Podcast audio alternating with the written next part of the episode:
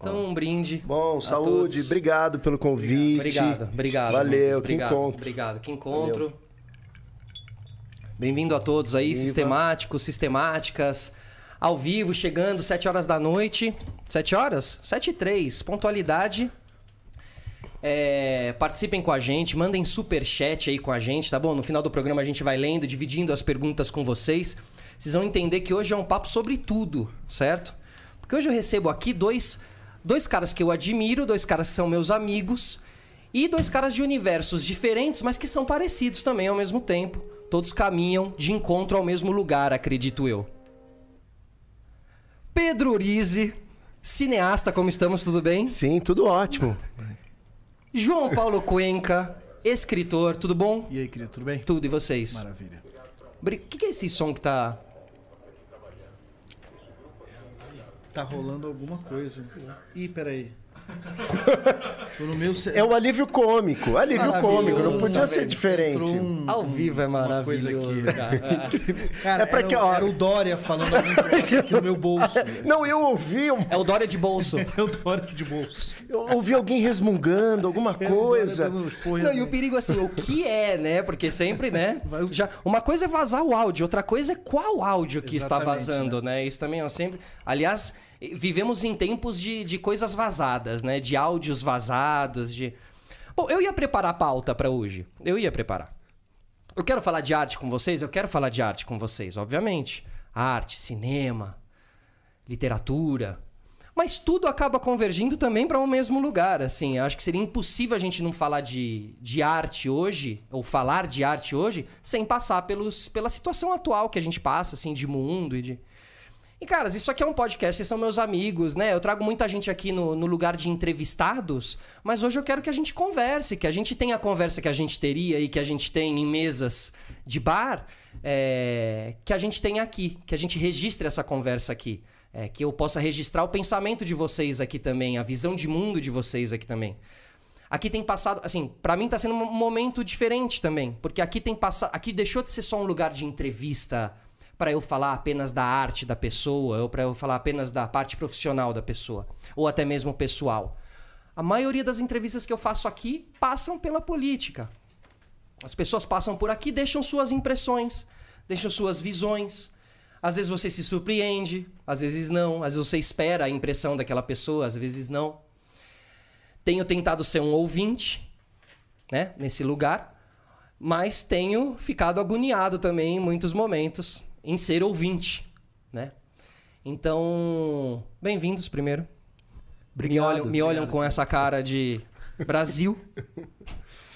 E como estamos? Como você tem passado aí esses últimos dias? Pedro Urize. É, eu tô bem, eu não posso reclamar, assim. Apesar da montanha russa toda que a gente tá vivendo, eu acho que, de certa forma, a pandemia também me trouxe num lugar de refletir mais sobre a passagem do tempo, né? Eu acho que as coisas estavam sendo atropeladas. Mas eu tô bem, tô família, todo mundo saudável, amigos, queridos, bem. Então eu tô. Você teve Tive, tive, tive. começo do ano. É, em janeiro. Em janeiro. Mas tô bem, deu tudo certo. E E a vacina? Cuenca. E aí? É, A vacina. é, A gente teve essa notícia ontem, eu acho, né? Do... Enfim, inclusive ele tava aqui falando no meu, no meu bolso Dória, né? Ele falou que vai vacinar todo mundo em São Paulo até outubro. E no Rio de Janeiro, o, o Eduardo Paz, inclusive, se adiantou. Acho que termina um pouco antes, enfim. É, vamos, vamos torcer muito, né? E, e para que isso aconteça e que a gente possa retomar o mínimo de normalidade. Enfim, o mínimo eu digo porque é impossível a gente. A gente não está vivendo num país normal, né? Sob esse governo. é, e, mas pelo menos vacinados todos, é, há um ânimo novo, inclusive, para sair mais às ruas ainda. para tentar combater esse descalabro, né? Então tem otimismo aí. Eu quero. Sim, sim. Eu, eu, eu, eu acho que o, o, o, o- Bolsonaro é uma oportunidade muito, muito é, rica para que o Brasil enxergue o inimigo, sabe? Para que o Brasil desenhe certas linhas, assim. É, eu acho que Agora eu vou falar uma coisa chata, mas vamos lá. durante, durante os governos é, de, esquerda, que nós tivemos um ciclo da, da, do Lula e da Dilma e tal, é, o, o país avançou em, vários, em várias coisas e, e foi muito importante viver isso e, e apoiar isso, mas ao mesmo tempo é, o desmando das polícias nas favelas, nas comunidades, o genocídio do jovem negro, é, desgraças como Belo Monte, enfim, essas coisas aconteciam sob o governo de esquerda. É, e se você falasse disso na, na, imprensa e se você apontasse o, o dedo em certas feridas do Brasil, isso era tido como ah, antipático, né? Tipo, uhum. pô, você está estragando a festa, entendeu? É, enfim, eu por exemplo, nos, nos, anos antes da Copa e nos anos antes das Olimpíadas, quer dizer, todo o processo que deu nas Olimpíadas do Rio de Janeiro, é, em que de todas as máculas a corrupção é, talvez tenha sido a menor, porque foi coisa muito mais grave, é, você falar, criticar isso naquele momento era uma coisa complicada. Então eu acho que agora, é, eu acho que está todo mundo entendendo quais são os problemas do país uhum. e quais são as forças muito delimitadas, entendeu? Inclusive até a própria esquerda partidária. Eu acho que cresceu e está amadurecendo isso. Então, eu acho que a rua está mais madura. Outro dia, o, o, o, Pedro botou uma imagem da gente em 2016, na época do, do golpitman e tal, a gente na rua contra o golpe. E eu acho que de lá para cá, é, nós e, a, e, e, o campo da esquerda, eu acho que a gente está mais maduro. Muito mais. Eu acho que a gente sai disso é, melhor. Não sei ainda quanto tempo isso ainda isso demora, é, mas isso acaba.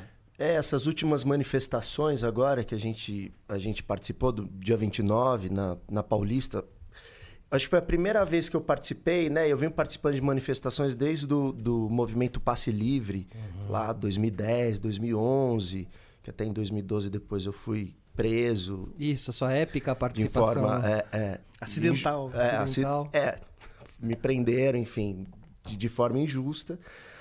E o que eu pude. Não, mas conta, conta desse, conta desse, desse, desse é, momento. Desse momento. é. Eu tava, eu tava, eu peguei um ônibus e tava indo na casa do David Sherman que ele ia fazer um jantar. Na época eu morava na, na Monte Alegre, peguei um ônibus sentido paulista. Ele morava no Itaim. Então normalmente eu pegava esse ônibus e pegava um, um segundo na Brigadeiro.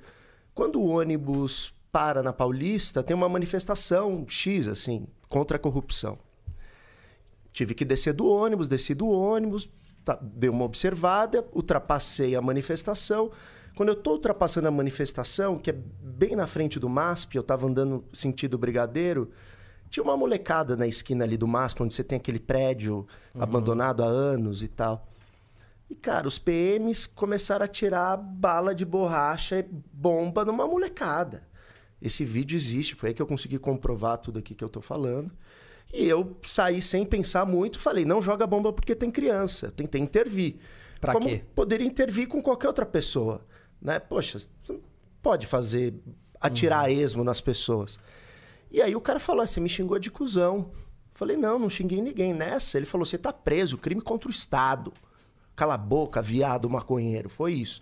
Aí já me jogaram no chão, chute, e eu com a garrafa de vinho. Sim.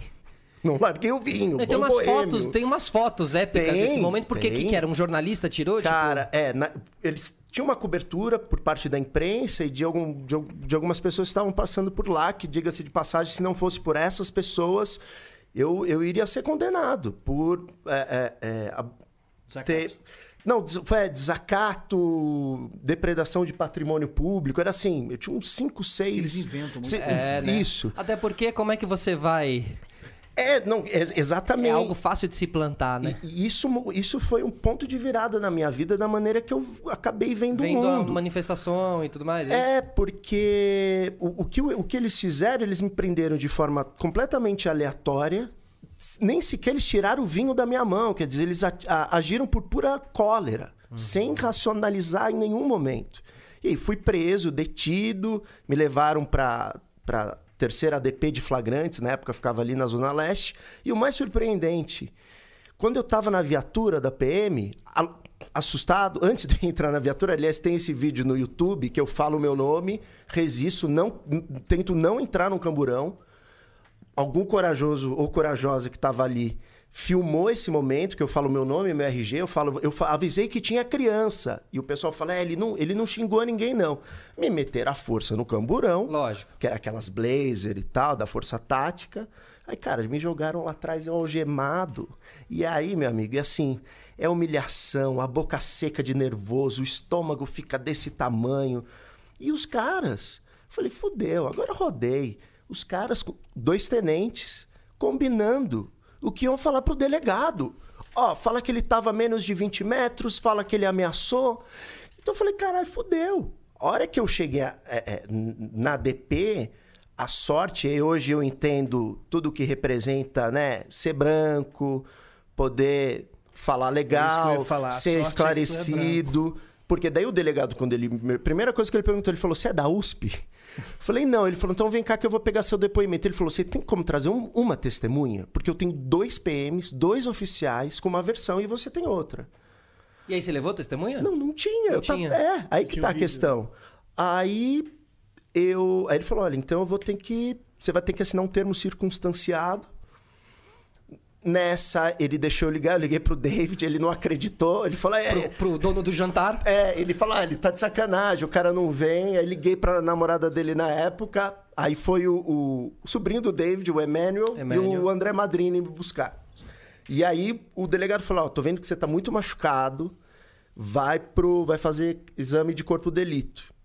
Aí eu fui fazendo um IML ali na, atrás do, do Hospital das Clínicas. Aí, cara, tava bem machucado na barriga, no, no, no punho também, porque eles apertaram bastante a algema, nunca tinha sido algemado, então não sabia como lidar. E aí fiz o exame de corpo de delito e aí começou a saga toda. É, é, e o pânico, né? Até hoje, assim, eu, eu, eu- eu- E eu lembro que eu fiquei durante muitos anos, eu via carro da polícia. Aham. Só que o que eu tirei disso tudo, depois eu provei, é, é, aí tive advogados maravilhosos que pegaram a minha causa, porque eu não ia ter nem grana para pagar, ou, ou ia depender de defensoria pública. E aí, né, a, a promotora do caso arquivou, porque eu mostrei as provas, as provas foram contundentes com o meu depoimento. E, né, fui. O, o processo foi arquivado, né? Então fui inocentado, não, não procedeu. Mas eu tirei uma lição disso e tiro até hoje. Por quê? Porque no dia seguinte, as primeiras pessoas que me ligaram foi o Instituto Gueledés da Mulher Negra, foram os movimentos sociais, foram os jornalistas, foram os meus amigos. Você, aliás, foi um deles que me ligou. Eles foram atrás de você, assim? Eles Cara, me ligaram. te acharam? É, porque no dia seguinte saiu minha foto no Terra. O manifestante é preso e eu no camburão. Com o olho desse enorme. Enorme! Meu olho já é grande. tá? Enorme! tipo, assustado. Que, Pô, e aí eu falei, meu, que porra é essa? E aí começou toda essa saga de meses, que aliás foi, foi um ano bem difícil, porque isso aconteceu foi em abril, 23 de abril de 2012. Aí fui entendendo como o processo judicial no Brasil funciona. Faz é nove algo- anos isso. Faz nove anos. Nove anos. E o, o que eu tirei dessa história é o seguinte: primeiro, é, cara, eu, eu, eu, eu, assim, eu poderia ter me dado muito mal. O que me salvou é que quando entrei naquela delegacia, e eu, certamente por ser branco, eles olharam para mim de uma outra maneira. Então eu, eu falei, cara, quantas pessoas não são presas de forma aleatória no Brasil? E aí que eu volto para uma questão que ela é, é- é crucial para civilizatória. Eu não posso produzir injustiça a fim de produzir justiça. Porque senão a gente fica numa, num tsunami contínuo, sabe? E aí você não tem civilização. É, e aí e eu, e eu fui entendendo também o poder do que é os direitos humanos, porque eu entendi que dentro da Polícia Civil tinha um departamento dedicado aos direitos humanos, os movimentos sociais. Porque quando a minha, a minha foto apareceu no jornal, foram as primeiras pessoas que me ligaram. Porque os movimentos ficam de olho nisso. Anistia Internacional. Eles vão atrás das sim, pessoas que- Sim, e é isso que eu acho que é importante firmar para as pessoas entenderem. Direitos humanos não é questão de esquerda e direita, é universal. E os movimentos sociais também. Né? É em prol de uma justiça, seja de quem for. Fica uma coisa de que o movimento social é de esquerda, né? Isso é muito absurdo. É. Isso é muito absurdo. É, porque é. é. o, é o mínimo da É civilização, o mínimo. sabe? É o mínimo. Direitos Foda humanos isso, né? não é uma pauta de, de esquerda. E a direita que deixa. é, que, que tem um discurso que leva para isso, ela, ela se assume, enfim, fascista, né? Proto-fascista, porque são, são valores universais. Eu acho que. E aí, a violência policial, é, e principalmente a violência policial. enfim, aconteceu um acidente, né? Um branco foi esculachado pela polícia. Mas é, estruturalmente ela é voltada contra a população negra do Brasil.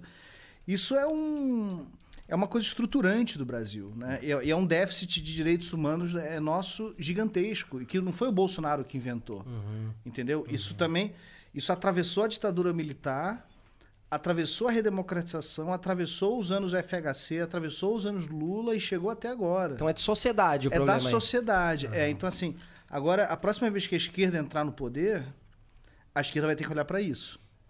Entendeu? É, Porque eu acho que também teve uma coisa muito importante que aconteceu a partir de 2013, que, enfim, é, a- eu acho que essa ferida ainda está aberta no Brasil, é, por vários motivos, mas uma das principais coisas de 2013 para mim foi que 2013 democratizou o conhecimento sobre a violência policial.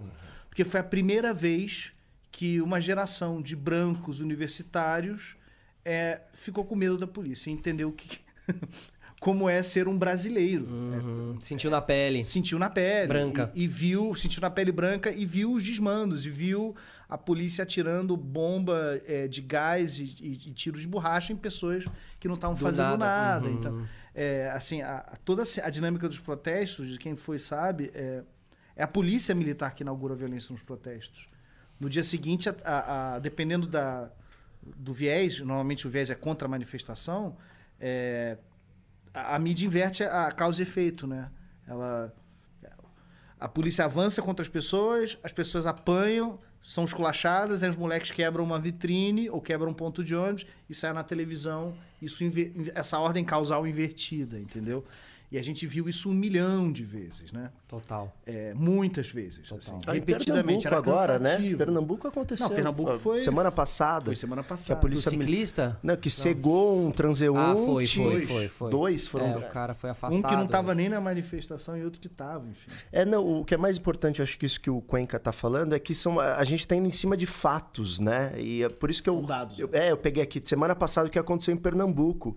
E, e acho que vai ficando cada vez mais evidente, é por isso que eu, eu escrevi aquele texto ontem com, com, com as nossas fotos nas manifestações antes do, do, do golpe e tal.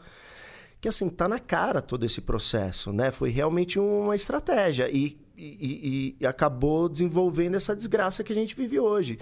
A gente ainda tem a sorte de ter um certo escudo social e econômico. Mas, assim, grande parte da, da população brasileira, cara, você, é, é, é, é, o, é o pão de todo dia que não tá na mesa, sabe? E é, é o ponto de todo dia que não está na mesa e é, é a falta de respeito aos direitos básicos de ir e vir, de inviolabilidade do lar, de você ter a porta da sua casa respeitada, entendeu? De você ter a, a segurança de que o seu filho vai voltar da escola é, e não vai levar um tiro na cabeça de fuzil. É Estado de direito, entendeu? não é direito Estado de de Estado. direito, exatamente. E, Sabe? e o Brasil, depois da redemocratização, é o que eu sempre digo, o Brasil não redemocratizou o Estado Democrático de Direito, né? O- A, a ditadura acabou para acabou para pessoas como nós, entendeu? Para quem mora em qualquer comunidade e para quem tem a pele preta, nunca acabou a ditadura, entendeu? Então, talvez esse refluxo é, fascista que é o Bolsonaro, que é essa pústula, essa aberta, talvez isso seja um- uma lente de aumento para que essa esquerda, olha, pô, realmente, né? Eu acho que isso é um aviso. Uhum. Enfim, então assim, é, voltando àquela sua primeira pergunta, é, por um lado, é, o, o- o bolsonarismo ele é essa oportunidade para que o Brasil eu costumo dizer que o Bolsonaro é, ele é o Brasil com chakras alinhados. É, porque tem uma coisa muito é, nuclear brasileira que ele representa. É, esse tiozão do churrasco fascista, Sim, homofóbico, racista. É, é, ele é, tem um brasileiro fundamental ali, Sim, né? sim. E, e- e- e nós temos que expulsar esse brasileiro fundamental. A gente tem que a gente tem que pendurar ele. E, enfim, mas aí tá. É, é, Ele foi corporizado. Ele estava meio diluído pela sociedade. A ponto de que a gente estava vendo essa realidade difícil e, e, e antidemocrática para a maioria da população em governos de esquerda ou governos sociais-democratas, como o do PSDB. Né? Uhum. Então, agora que nós temos esse cara, ele está personificado. Tá, totalmente personificado. Totalmente, totalmente, ele e quem apoia ele. Isso. Então, eu acho que nós podemos partir para um outro, um outro caminho. É como eu tento me, me, ser otimista nesse momento. Agora, a, as pessoas meio. As pessoas que se identificam com ele e com tudo que ele representa. Também, é, e por isso também a mudança se faz difícil em muitos momentos, porque justamente são eles em uma faixa etária de poder e de, e de, e de, Entende? Ou seja, assim como ele, vários outros que apoiam ele estão junto com ele são, do, são poderosíssimos, assim, né? Você tem até o Avan lá, você tem vários caras poderosos que se identificam. Então, você acha que aí também tá a dificuldade para essa mudança? Ou seja, quem tá coordenando as coisas também não tá pensando e falando assim como a gente, entendeu? É, tem uma questão geracional aí? Infelizmente, eu acho que não, sabia? Eu acho que tem uma questão social mesmo. Os donos do dinheiro nesse país, eles querem eles querem muros. Eles querem muros com arame farpado em cima e com cercas elétricas e, e, e assim, qualquer projeto de destruição do Estado e do mínimo de proteção do bem-estar social nesse país, ele, ele encontra espaço nessas cabeças. Ele Quer apoia. dizer, a Faria Lima ainda está com o Bolsonaro, né? Por mais que ele sempre demonstrar alguma atenção e tal, empresariado, enquanto tiver uma promessa de que o Guedes vai privatizar os Correios, ou sei lá o quê, ou, ter, ou terminar de destruir os direitos trabalhistas da, da população, é, é, esses caras vão continuar. E não importa se ele é fascista, se ele é racista, uhum. se ele é homofóbico, e se ele vai fazer a gente passar vergonha no nosso almoço é, em Nova York ou em Paris, entendeu? É, o que Isso vira um detalhe para para a pessoa. Vira um detalhe. Então, uhum. assim, eu acho que a, a, a mudança parte do, do povo, quer uhum. dizer, do, do, da, da, da, coletividade. Se a gente for esperar a consciência social vir dessas pessoas, a gente está ferrado. É como quando tem aquela coisa no Leblon, que no meio da quarentena... Teve Cuenca uma... carioca. Pois é, aí todo mundo... Aí, porra, bem, Dias Ferreira lotada. Cheia. Aquele galinheiro. Nossa. Porra, aí todo mundo chocado, né? Foi a história Pô, do bug, bug, né? Muito bug. É, aquela coisa da, da mulher também Isso. pelada. Ficando... Ah, sim. Porra, aí todo mundo, pô, meu, pô, que loucura, né? O Leblon, um lugar da elite, eles tinham que ter consciência para não sair na rua, porque eles têm Netflix em casa e tem. Mano, é sério? Você vai esperar a consciência social é, é, do Leblonino. É, né? a imagem do Campo Jordão esse final de semana, é, assim, também. lotado, Exatamente. que é, né? O, o Leblon gelado do Paulista, né? Hum. Campo Jordão. Ótima analogia. Isso é triste, assim. E, e, e, essa, e essa galera toda, assim, periférica, não tão periférica assim, mas Pazuelo, toda essa galera, assim, é, como vocês têm enxergado essas pataquadas, assim, o exército agora, né, com questão Então, eu, eu acho que... Eu, eu, meu pai mandou uma mensagem ontem, até preocupado, porque ele falou, cara, o exército acabou de perdoar o Pazuello. Isso é. abre brecha para parte das Forças Armadas, da reserva ou da ativa, se manifestarem de forma é, é, não democrática a favor do Bolsonaro, possivelmente ano que vem. Isso é muito preocupante, né? Porque, porque assim, o exército ele é uma instituição meu, acima a de favor tudo. da democracia, Lógico, né? É, ele, é. E, e, não é uma, uma política de, de governo, é de Estado. Claro. E eu acho que as coisas têm se invertido muito. E aí, pegando esse ponto que você falou do Pazuello, tem uma coisa que, que me assombra muito, que o histórico do Brasil é o seguinte, porque principalmente a galera é, é, é mais ignorante, obviamente reacionária, sempre falam que o risco, esse fantasma que nunca existiu no Brasil, nem chegou perto, que é o comunismo. Só que essa não é a nossa história. Todas as ditaduras no Brasil foram de direita e foram muito duras. E a gente não pode esquecer que tem mães que nunca enterraram seus filhos, as pessoas esquecem disso. Então, você ter um, um, um governo militarizado da maneira que é e você colocar um Pazuello como ministro da, da Saúde é um escárnio. É um escárnio. Porque você tira complet, completamente a credibilidade das instituições. Mas a gente tirou 100%, né? A gente virou piada piadona mesmo, assim, né? É... é... Eu não sei nem por onde começar, Cuenca. É, não, também não. É porque, na verdade, nada disso é um acidente, né? Tudo é um projeto. Essa é que é a coisa. É um projeto de... Quando chamam de genocida, e tem gente que fala, ah, não, isso é um exagero retórico, eu discordo é um projeto mesmo. E, e por que, que esse projeto ele, ele, esse, o grupo que está no poder entendeu que poderia ter um, um, um, um, um lucro político em advogar a abertura do comércio, a abertura dos negócios, porque eles logo entenderam que fazendo isso a gente vai ser o herói das pessoas que estão perdendo dinheiro, uhum. de todo mundo que teve que fechar o comércio, e aí sim eu antagonizo ao mesmo tempo com todos os governadores e com todos os prefeitos do Brasil. E assim, eu, tô, eu sou enfraquecido. É, o governo Bolsonaro, desde o início, ele tá. A, a lógica é de guerra, é de batalha. Uhum. Então, assim, de primeira, é, eu, vou ter, eu vou ter um dividendo político disso até o final. Porque todo mundo que faliu vai falar que eu estava defendendo essa pessoa para ela não falir. Isso é uma coisa. E a, a, segunda coisa que talvez seja mais importante que essa primeira é. O governo é negacionista e faz uma política contra a saúde dos brasileiros, porque os brasileiros que morrem de Covid são negros, favelados, periféricos, é, entregadores de rap, motoristas de ônibus. É, não é Tipo, tem pessoas daqui do, de, do, da Zona Oeste de São Paulo, de Gianópolis, sei lá, que, que, que morrem de Covid? Tem, mas a maioria das pessoas é, não é branca e não é de Gianópolis. Uhum. É, o mapa disso é, é, é, muito claro na cidade de São Paulo, inclusive. É, os números são. Quanto mais você sai perto do centro e vai para a zona expandida, mais, mais, mais o número de mortes é muito maior. Então, assim. É um plano, entendeu? O, o que dá. E essa CPI eu não sei se ainda se ela vai dar impeachment ou não. Eu acho que tem muita coisa ainda para acontecer. É, eu acho que, enfim, o, quem mexe as cordas ainda está entendendo uhum. o, dia, o dia seguinte de um possível impeachment do Bolsonaro, que pode acontecer com o Mourão e tal. Uhum. Mas, assim, pelo menos ela está documentando uhum.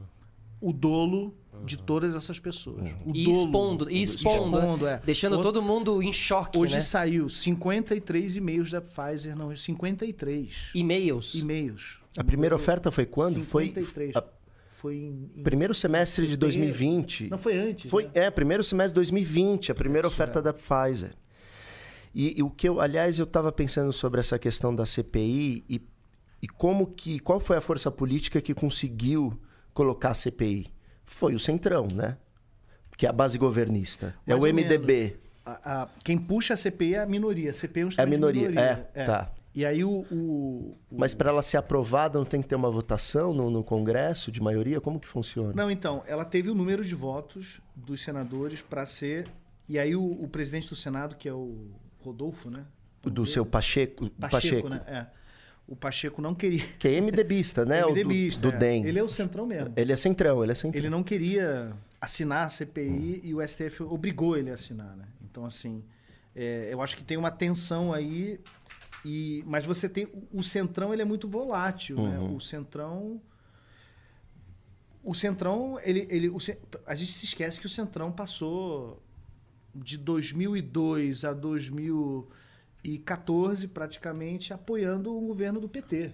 É, é entendeu? Então assim, o Centrão ele vai ele, ele vai pro ele vai se mexendo, pra, entendeu? Por pra, isso ele é um centrão é, também, né? É centrão. E, e tem, então, assim, é, ele, o que eu estou querendo dizer é o seguinte: é que ele fica cada dia mais caro uhum. para o bolsonarismo e ele pode desembarcar desse governo. Uhum. É, não, e a gente é tem só ter o dia seguinte. A gente tem que entender também né, a origem do Centrão, né? Ele tem origem ali no governo militar, que você tinha só dois partidos, né? Você tinha o Arena e tinha o MDB. Né? Então, o Centrão ele ainda representa essa, essa movimentação dos oligarcas e os interesses é, o Centrão... da, das capitanias hereditárias. É, uma coisa né? É uma coisa sim. mais estruturante lá atrás, é antes o, da, a, da... A, a, o ponto que eu estou tentando procurar aqui é que, de forma. É, o, a CPI ela, ela aumenta a temperatura da rua. Porque a partir do momento que você tem uma CPI, Super. faz parte do consciente coletivo a discussão. Tanto, claro, né? A gente está falando aqui ao sim, vivo sim. sobre a CPI. Se organiza, você registra e você consegue é isso. Você coloca numa mesma linha do tempo todas as, as desgraças que foram feitas nesse último ano e nesse último ano e meio.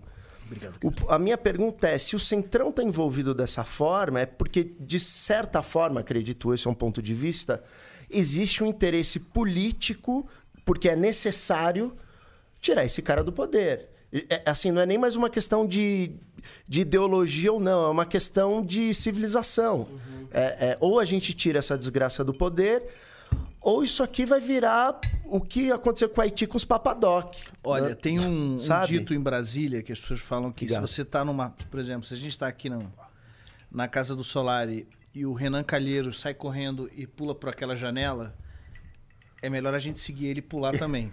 Ótimo. Porque tá pegando fogo e lá embaixo tem um colchão, Isso. entendeu? Ou uma piscina com, Perfeito. com umas minas lá e os drinks, entendeu? Lógico. Assim, é, o, Lógico. o Renan, ele. é, é, é, quando eu fico inseguro com o futuro. Ah, você olha pro Renan, eu você acompanha. Eu, eu penso olha, no Renan. Olha, é. eu vou ficar mais tranquilo assim Entendi. também. Porque ele, ele não só, enfim, tem um monte de coisa, né? Mas ele é um gênio da política e ele, ele, ele, ele é um termômetro.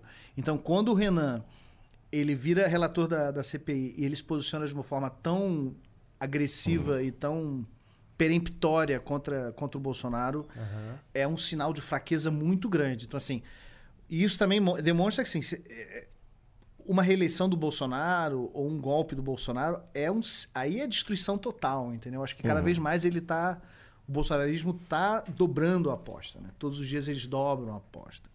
É, contra as instituições, contra a democracia, contra a normalidade, contra o, o- contra um país normal, um país Sim, exatamente. a gente reclama dos políticos e, e eles não querem que a gente morra, entendeu? É.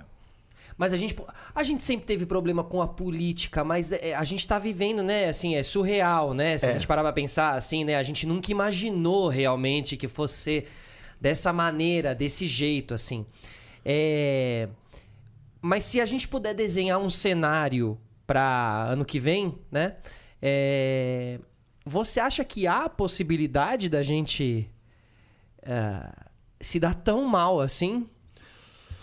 Olha, Eu, tenho eu uma sou teoria, otimista e é. você é bem pessimista. Depois Fala, eu vai- vamos de otimista primeiro. Otimista, primeiro, eu sou muito otimista, eu acredito muito, acho que o Brasil é muito superior a essa onda bolsonarista, que eu vejo muito como um refluxo também. Se você for ver o que foi o trumpismo e não durou, não foi reeleito, é, essas ondas acontecem toda vez que você tem movimentos é, é, mais à frente, mais progressistas, normalmente vem um movimento de refluxo, é, é, mais reaça contra essa ordem progressista. Então, eu, uma visão, um ponto de vista bem otimista. Em relação ao bolsonariano que vem, eu acho que o Bolsonaro é um covarde. Ele é tão covarde que ele vai tentar fazer meia-culpa, vai perder as eleições, certamente, espero. Espero. Aí a gente tem que. Aí que a gente tem que lutar. Tem que fazer a nossa parte. Tem que ir lá e votar e não deixar esse canalha ser reeleito. É isso. Cabe a cada um de nós aqui. Ele perdendo as eleições pela covardia dele, que eu acho que é um traço da personalidade dele, ele é um cara muito covarde, que ameaça né, minorias, mulheres e, e- e- é um covarde. Eu acho que ele vai se acovardar e vai querer fazer uma meia-culpa e sair dessa, ele e os filhos, de uma forma é, é, sem tanta punição. E aí a gente começa, volta com um processo mais progressista, seja ele vindo da ala esquerda, centro-direita, mas não vai ser o que a gente está vivendo hoje. É uma visão minha otimista. pelo- Mesmo um centro-direita seria, otim... se- seria Sim, visto de maneira não, otimista por você, apesar, eu- diante disso que a gente vive hoje em dia. é, assim, e eu sou assim, eu né, sempre tive um posicionamento de esquerda. Era centro-esquerda, hoje sou mais à esquerda. Mas acredito sim, que se for, se for um centro, um centro-direita, Uhum. é, eu acho que a gente vai pelo menos ter um governo tampão para a gente conseguir respirar, as instituições se fortalecerem, as universidades voltarem a receber, né, o ministério, os ministérios se reorganizarem de uma maneira republicana.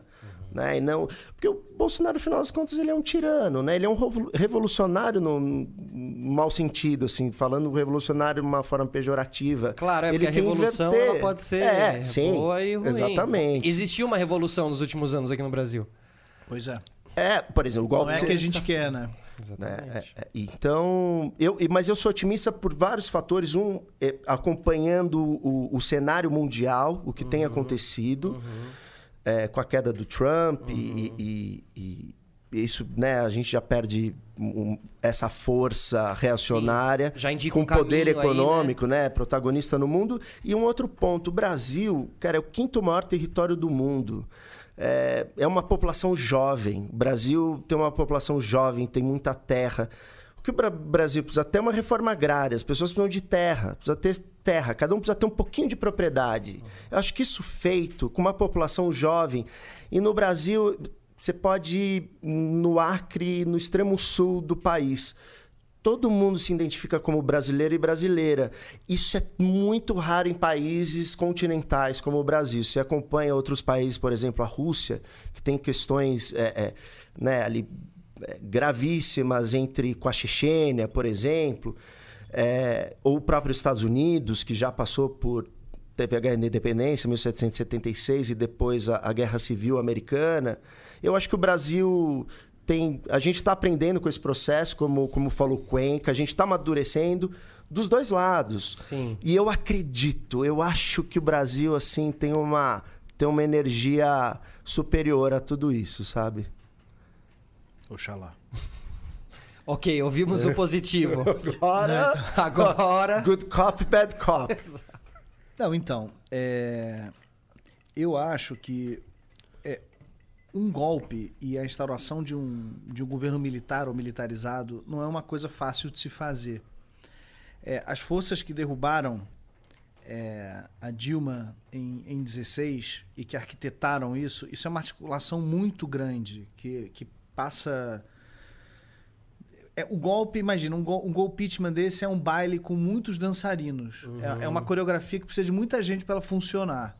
E isso não é uma coisa que, inclusive, que se restringe ao, ao Brasil. Né? Você, tem, é, você tem apoio é, americano, você tem é, dinheiro que vai bancar ou patrocinar a- posts no Facebook, ou movimentos de rua. Você tem inteligência. É, você tem inteligência né, por vindo trás disso, Da América.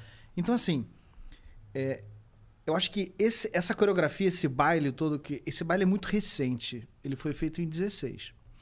É, e desde então, o governo Temer foi um governo muito mais militar do que o da Dilma, né? O, e o, o número é, de militares no Temer de segundo escalão subiu absurdamente. E aí o, o Bolsonaro, para mim, enfim, ele é um governo militar. E, e- e com, com- com a maioria dos ministros militares, enfim, militarizado até o talo, é, que é produto de um golpe. Eu, eu gosto da palavra golpeachment, mas enfim, o golpe já foi dado, né? As pessoas ficam, ah, o Bolsonaro vai dar um golpe. Não, ele já deu, já deram um golpe, já. entendeu? A questão é o seguinte: é, você não mobiliza. é, Você quer dizer, as forças políticas, né? Elas não mobilizam é, essa coreografia tão grande para seis anos depois é, entregar isso de volta ao petismo. É, então, assim, pelas pesquisas, realmente o Lula ganha a eleição. Eu adoraria, amaria, estar tranquilo, botar a cabeça no travesseiro e pensar: poxa, maneiro, em 2022, em outubro, a gente vai ter essa boa notícia e tal. O meu, o me- a minha preocupação, a minha apreensão é o seguinte: é que quando essas forças que fizeram toda essa coreografia entenderem que o Bolsonaro não entra nas urnas, que ele perde, é, qual é a terceira via? É, ou eu faço um acordo com, com o lulismo, e o Lula está super pronto para receber esse acordo, mas eu acho que essas forças elas ainda vão tentar uma terceira via que eleitoralmente ela não existe, porque nem Huck, nem, nem Ciro, nem Dória, eh, nenhum desses caras tem voto. O que pode acontecer é esses caras entenderem que, poxa, se a gente derrubar o Bolsonaro agora, ou daqui a alguns meses, ou pelo menos até o início do ano que vem, é, a gente vai ter 10 meses de uma presidência Mourão. Mourão é tudo aquilo que a gente sabe, mas ao mesmo tempo o Mourão é, ele vai ser muito mais eficiente, na, vai tocar o Estado, ele vai ressuscitar o Ministério da Cultura, ele vai fazer a Lei Rouanet andar, ele vai vacinar as pessoas, ele não vai ser um negacionista é, estúpido, ele vai dar entrevista para a CNN em inglês, ele fala muito bem e tal. E talvez ele, talvez essas forças constituam o Mourão como a terceira via. Então, assim, eu acho que a gente tem que tomar muito cuidado por uma terceira via o Mourão. Porque aí o Mourão contra o Lula, numa eleição, todo, todo, to- todo o mercado e toda a imprensa vai fazer campanha para o Mourão. Vai ser Globo, Estadão, Jovem Pan, Folha, todo mundo. É. Você acha que o Mourão tem esse capital político de conseguir. é, é, Qualquer, eles querem qualquer Ganhar- coisa que não seja o Lula e com quem eles consigam conversar. não, tudo bem, mas eu falo voto da Mesmo a massa. Globo, mesmo a Globo. Mesmo a Globo. E a questão Então, isso é uma incógnita. É, Porque mas dá eu tempo, acho, né? Eu acho que um Assim, ano dá tempo. cara. Será? Um ano Não, dá eu tempo. espero assim, eu, eu, eu E pensa, você sabe e pensa, que eu concordo e pensa com assim, você. né? a, a, a grande força política do Brasil ainda, infelizmente, é o antipetismo. O Bolsonaro, ele existe por causa do antipetismo. A partir daí, A né? partir daí, entendeu? Então, esse- o poder residual disso ainda é muito grande. Então, assim, qualquer coisa que não seja o Bolsonaro, ganha do Lula. Se vai, se- entendeu? Sim. É, é- é que, que, que essas forças todas consigam se aglutinar ali. Sim. Enfim, é uma teoria meio complicada. As pessoas, quando eu publiquei isso, falavam, ah, apaga isso, não dá ideia. Ah, é? Não Mas dá assim, ideia. quem sou ideia. eu para dar ideia? Tipo, isso já tá, é- é- isso tá, as pessoas estão pensando nisso. É que o Mourão, o Mourão só vai articular isso na hora certa. Ele vai entrar que nem um, uma serpente ali. E você acha que existe a possibilidade da gente ter ah, um, um outro impeachment, assim, tipo. Eu acho, porque senão essas forças de Brasília não estavam se mobilizando como estão ao redor da CPI. Acho que depende muito das ruas, principalmente se os movimentos de rua ficarem mais ecumênicos, ou seja, se, se grupos de centro-direita também forem às ruas e encherem as ruas, é, isso vai gerar um clima. Eu não acho impossível, não, tá? Que ele, que ele sofra impeachment. e Que a eleição é. a eleição é em outubro- outubro do outubro, ano, ano que, que vem. vem. A gente está em junho. Então quer tem um dizer, ano e três aí. Cara, você consegue derrubar ele em seis meses, entendeu? A questão é, é, é, é- é o dia seguinte. Então, a- a- E aí é o seguinte, se, se esse dia seguinte tiver organizado, o exército tá louco pra... Tem uma, tem uma ala do exército que, bicho, quer queimar esse cara Claro. e quer se distanciar dele. Porque isso também vai ser uma, é uma lavagem de, do chac, dos chakras do exército, da- do karma do exército, né? Porque, porra, os caras estão sendo acusados de cúmplice de um genocida. Né? O Pazuello é, é aquilo que o Pazuello é. e o Então, exército, se- uma instituição tão. Tão séria. É, É, é, se você consegue derrubar o, o- o presidente e, e tentar limpar, a ba- limpar, a ba- eu acho impossível. Enfim, pra mim, na, na minha, na minha, na minha visão, não vai limpar a barra jamais, porque o Aham, exército, sim. o, o Bolsonaro, o, o bolsonarismo não existiria sem a cumplicidade do exército Fato. e de, e de generais da ativa. O Bolsonaro é um plano do exército. Mas a questão é saiu do controle, temos uma pandemia. é, se a gente consegue derrubar ele e mostrar o Mourão como uma alternativa é, moderada, é, eu acho que isso vai frutificar na, na, na, na oligarquia brasileira, nas, nas elites, e esse vai ser o candidato das elites. E aí o perigo é o seguinte: é o que eu, tô, eu tenho chamado de colombização do Brasil. É, o que, que é Uribe na Colômbia e o que, que é uribismo na Colômbia? É um governo de direita articulado com milícias paramilitares que eliminam ativistas de direitos humanos e minorias. Matam. Matam. É, o que a gente vai ter aqui no Brasil, é, se, se acontece essa, esse cenário sinistro que eu estou falando, é um governo é articulado com, com esses grupos para, protegido pela imprensa, protegido pelo mercado, como é o uribismo na, na Colômbia. Então, assim, é, não é também muito bom. Mas pelo menos isso vai dar ao Brasil, é trágico, mas isso daria ao Brasil pelo, uns oito anos de aparente estabilidade. Eu não É um- é um acredito. uribismo, eu- né, é um uribismo mesmo. Eu não acredito que o Brasil vai. é, o Bolsonaro não tem força Não tem. para comandar um golpe de Estado. Ele não tem. Ele não tem. é, é, isso que aconteceu agora, que eles não, não, não- eles não puniram o Pazuello e tal, que é um absurdo. é, eu considero isso mais um recuo tático do que. É, é, o, o- o exército, as instituições não vão, elas não vão é, é, é, entrar numa aventura comandada pelo Bolsonaro. Entrariam por uma aventura comandada por outros, mas pelo Bolsonaro. Eles já perceberam que. É, não, isso é, um, é uma furada, inclusive, para o futuro da própria instituição. Porque você pensa que as Forças Armadas, e, e o Exército é mais importante delas, é, a principal função é, dessa força não é, não é de Estado, infelizmente, é se proteger e se manter, manter os seus privilégios, manter o seu, o- o- a unidade da força e continuar existindo com poder econômico e político. É isso. Só isso. É como se fosse um Estado dentro do Estado. né? Ele é Aham, um reino isso. dentro do Brasil. Aham, perfeito. Então, Mas assim, esse não é o papel do exército Não, dentro de um não, país, né? não é, Ele pode mas ser muito enfim. mais importante, né? Com certeza. Formador de. de, de- Não de- é- Mas infelizmente o Exército no Brasil não é uma instituição do Estado, é uma instituição que historicamente é um carrapato do Estado. Ela Perfeito. suga do Estado e dá muito pouco Até no esporte. Até no esporte tem países que o exército forma. é, Atletas. É. É, no, no Brasil China, também. Você né? que fez muito isso foi no governo Dilma, né? Você teve um investimento muito A forte. Dilma foi investimento recorde. Foi recorde. Você pega o, sub- o desenvolvimento. Você tem centros Sim, de você teve pesquisa. vários você- atletas subindo no Rio Sim, de Janeiro, se eu não me engano, que eles militares, batiam a sim, continência e tudo no- isso veio do governo. pódio. é. Eu acho que a gente pega tudo isso que o Cuenca falou e eu acho que a gente tem um problema central. É algo que a gente discute muito e diferente do que acontecer em outros países, como na Argentina, no Uruguai, que houve realmente um julgamento sério com as atrocidades que... Porque quando houve o processo de anistia, foi em 79, né? Teve anistia que ali já anunciava um possível, uma possível abertura do país... É, lembrando, lembra-se aqui que é muito importante que só foi possível pelos movimentos sociais, pelos sindicatos que, produziram esses movimentos já. e forçaram a, né, que acabou desen- desenrolando na- nas diretas. Aqui não houve julgamento. Foram pouquíssimas, pouquíssimos militares ou pessoas do governo. E eu estou falando aqui de pessoas que torturaram, torturaram homens, mulheres, mulheres grávidas Crianças. na frente dos pais. E não houve o julgamento. E eu acho que isso, de novo, o problema do Brasil é que a gente não resolve a agenda do passado. Uma das agendas que não foi resolvida é a questão da escravidão no Brasil, que é uma agenda do século XIX.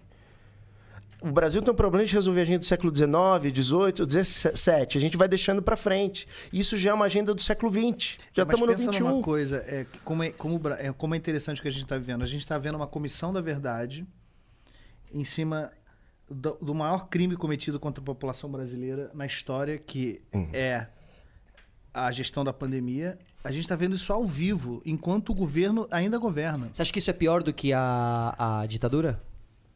Em termos em termo de destruição é, e de assassinato, com certeza. Com certeza. Com- Em, em, em uma quantidade de tempo Uhum, sim. É. E de números, né? Os números são enormes, é. E, é- só e só que a gente está vivendo isso. É, por isso que é, é meio agridoce, assim. Tem um lado que é muito ruim é, e muito trágico, mas eu acho que talvez a gente saia melhor disso. Depois, enfim, depois que essas forças saírem, Uhum. porque naturalmente esse processo todo vai ter uma decomposição. é, eu acho que o Brasil consegue se enxergar melhor. Eu acho que o Brasil vai ter um espelho um pouco melhor de quem ele é e o- do perigo que representam certos discursos, certas forças, sabe? É, Mas precisa ter um trato com esse passado, né? A gente Precisa. precisa, colocar num, num tribunal de justiça é, essa história, Você né? acha que outros resolver. países da Latinoamérica sabem resolver isso melhor? Tem, um- tem Ah, um- Chi- o- no Chile, Chile, um dos por- estádios, acho que é do Colo-Colo, Sim. tem uma parte da arquibancada que ela já não é mais utilizada, ela é fechada. E ela tem um, um pueblo sem memória é um pueblo sem futuro, se eu não me engano, alguma coisa assim, né? Um povo sem memória é um povo sem futuro. E é uma arquibancada que tá inutilizada, ela é separada, nos dias de jogo ela fica vaziazinha ali, porque ali aquele foi o estádio onde o Pinochet fazia as atrocidades e tudo mais. Então, Foram mortos, foram fuziladas quantas pessoas nesse estádio você tem? Porque foi, acho que foi nesse estádio Foi, que teve um fuzilamento de massa. de- E assim, né? E a ditadura, para quem tá ouvindo a gente aqui na América Latina, ela, ela foi um pouco distinta do Brasil em relação aos outros países. É, é, nesse número total de, de, de assassinatos é, cometidos pelo Estado. Aqui né? foi maior. Não, não, no, não. Aqui eu acho que foi menor em relação à América. Então, é, o que Ah, eu é? sempre entro em disputa quando falam disso é porque falam assim: ah, é, a ditadura brasileira é, matou. Ou foi mais camuflada, né? Foi 500. Ca- é, não, foi mas uma é- Coisa assim. Mas assim, foram 500 é, é, ideólogos, guerrilheiros e ativistas de esquerda organizados que a ditadura torturou e matou. Agora, se você pensa a quantidade de povo e de pobre e de negro e de favelado que as forças policiais e que os esquadrões da morte mataram impunemente durante a ditadura, esse número é muito. Muito maior, sim.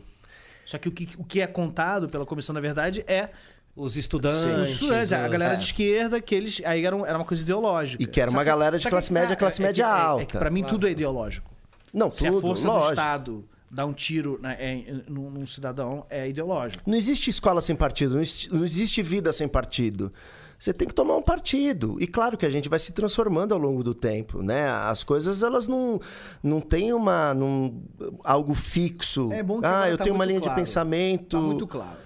Quem gente- é o partido da civilização e quem é o partido da, da desgraça. Sim. É, é, E eu acho que isso é um aprendizado. Essas pessoas não vão esquecer. exatamente. Então, assim, vai demorar, vai demorar. Pode, eu espero que realmente em, em 1 de janeiro de 2023 a gente esteja comemorando o, o Lula. É, tomara. Mas mesmo que demore um pouco mais, eu acho que o Brasil sai, sai por incrível que pareça, muito ferido. É, é muito trágico, mas pode sair um pouco melhor, assim. Mas quando a gente fala de, de, de, de tirar o Bolsonaro do poder, a gente entra numa, em algo que é, um- que é algo que eu ouço muito, que é, o- o- ou seja, o anti-Bolsonaro é, mudar a política brasileira e o cenário através da democracia. Né? Ou seja, quando a gente diz, é, não vamos tirar esse cara pelo impeachment, vamos fazer o que a gente não quer que façam, né? então vamos esperar agora realmente ter... E o- você diz, não, quero tirar ele, assim, então. Como você enxerga isso, assim, nesse caso? Você- acha que pode virar bagunça nesse sentido, entende? Se a gente ficar tirando todo mundo no... Eu acho que assim, a, a, a bagunça começou quando. No golpeachment. certo? A- Aécio. Neves, né? É importante Aécio lembrar aceito e tal. É, é um crime Começou com lá, muitas ele- mãos, né? A gente esquece. É, mas assim, o, o- em relação ao, ao impeachment, é um, é um momento muito delicado, porque, por exemplo, para o PT, é, talvez não seja um jogo, um bom jogo o Bolsonaro cair. Perfeito. Porque lá na frente podem... Porque lá na frente, o, o- o cenário ideal pro, pro PT é que o Bolsonaro fique sangrando, sangrando, sangrando, e que a vida das pessoas.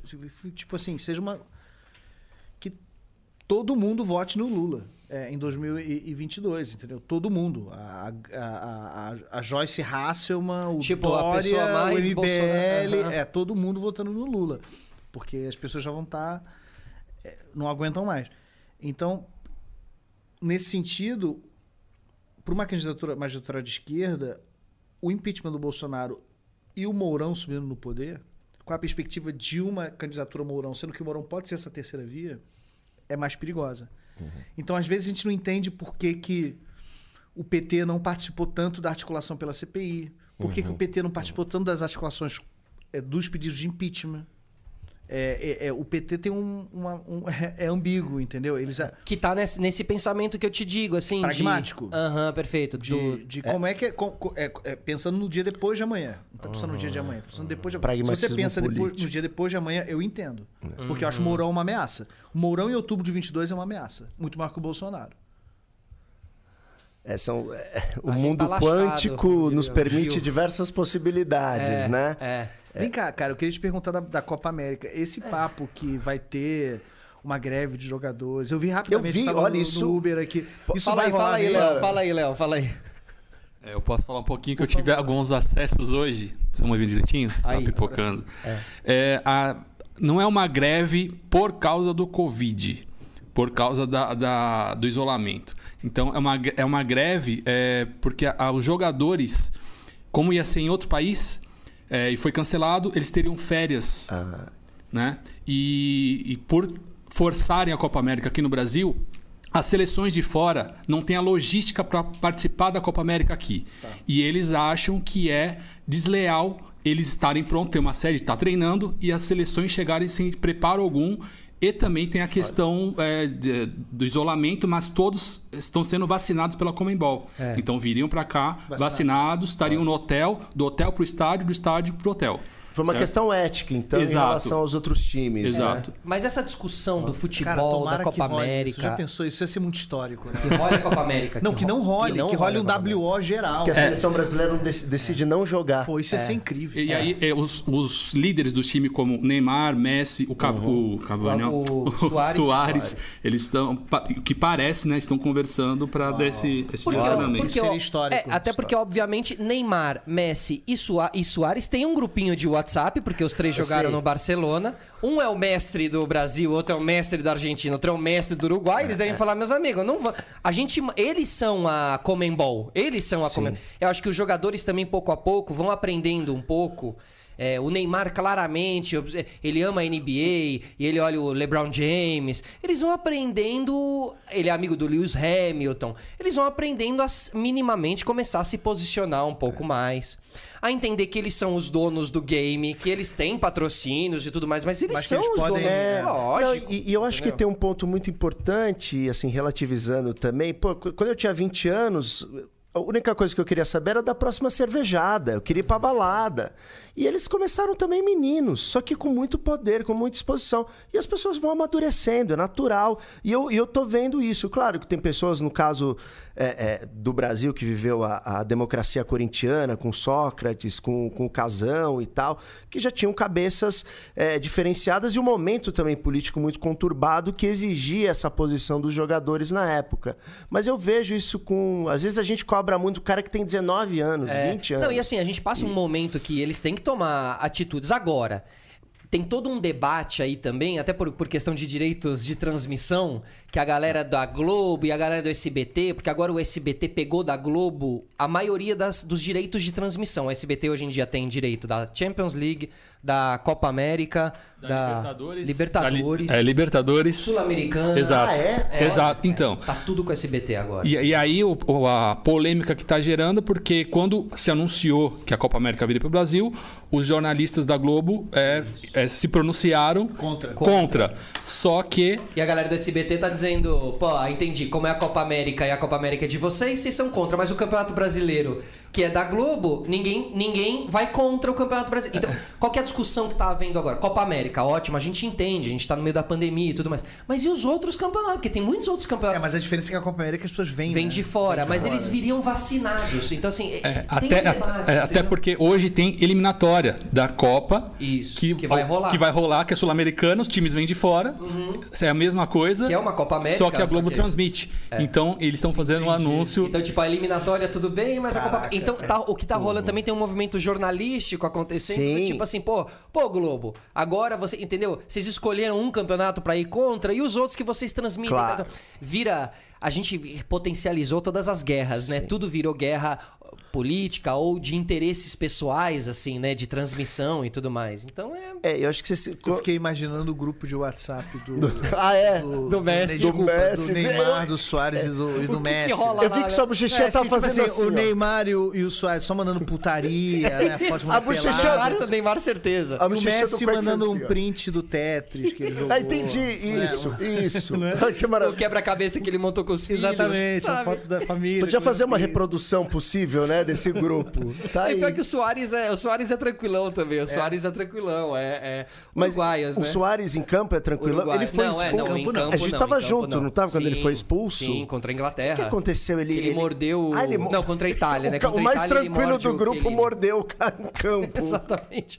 A gente viu a, é, Uruguai e Inglaterra no estádio que o Soares faz os dois gols. Assim, a gente viu na, na Arena Corinthians Olha, ali no também. Itaquerão. Foi, né? É. 2014, né? Então, assim, tem essa discussão é, futebolística também, né? Cai pra esse campo Sim. também, né? Os jogadores precisam se posicionar, mas realmente a gente precisa entender o rolê como um todo. Assim, eu, eu sou da política de que tinha que estar tudo parado. Mesmo os esportes. Olimpíadas também, né? Que é em é que julho. eu acho que ajuda a gente a entender o tamanho da bronca do que tá acontecendo. Eu acho que o Claro. futebol rolando. Dá uma normalidade. né? Aham. Dá uma impressão Pão e de que, circo, pô, liber... é pão e circo, tem que isso, acalmar os é, ânimos. É, né? Mas será que é através disso, assim, que você vai acalmar os ânimos? Porque, porque se você para o futebol... Eu acredito que o futebol, ele é conscientizador da população. Às vezes a seleção tomando essa atitude, as- tem gente que vai finalmente cair a fita. É não caiu com, mesmo, é. Vai, vai com político, não caiu com a CPI, mas com o Neymar vai cair. Pô, Vai. é, pro Neymar tá falando um troço. troço, aí, pro- pro- se o Neymar tá Se o Neymar boca, não é- quer... é igual que você brother, deu eu vou sair amanhã pro bar. É igual o Renan Calheiros. Se o Renan Calheiros pular pela janela, pula. Então acho que as Isso, pessoas. isso, é isso. isso, é, É um tipo termômetro, isso, né? é. É um é. Mas eu, eu, eu vejo isso. Eu acho, que, eu acho que tem muita questão de maturidade. Que o Neymar agora tá com 29, 30. Pô, o cara ficou muito conhecido. Ele era tinha que, 16, é, 17 é, anos. Mas é uma vergonha, é como os jogadores brasileiros, eles não se posicionam, é muito triste, É cara. zero, né? É zero, cara. E o único que se posiciona é aquele desgraçado fascista do Felipe Melo. Ah, tá. Eu achei que você ia falar do Richarlison. Ele se posiciona um pouquinho também. Mas é, o Sim. Felipe Melo E tinha um do mas, o, Corinthians. mas o Richarlison tá onde? Ele tá fora, né? tá fora, tá, Tá fora. Mas aqui é. jogando no Brasil, Ah, cara, o Felipe único Melo. que fala alguma coisa é o desgraçado Felipe Melo, cara. É muito Que é triste. bolsonarista, né? É, Sim. mano, faz arminha. Ah, não, E o Bolsonaro é, palmeirense, né? Então É. juntou, juntou a É, quer dizer, não, com a vontade de é que comer. ele é palmeirense. Ele vive no, no É, que, parece que lhe agrada. Põe a camiseta do Corinthians, do Flamengo. Ele não tem time, entendeu? O cara que fica pondo diversas camisas, ele quer captar capital político pra ele, entendeu? Como você É acha que teria sido a. Copa do Mundo nas mãos de, desse outro governo, assim? O que, que teria acontecido?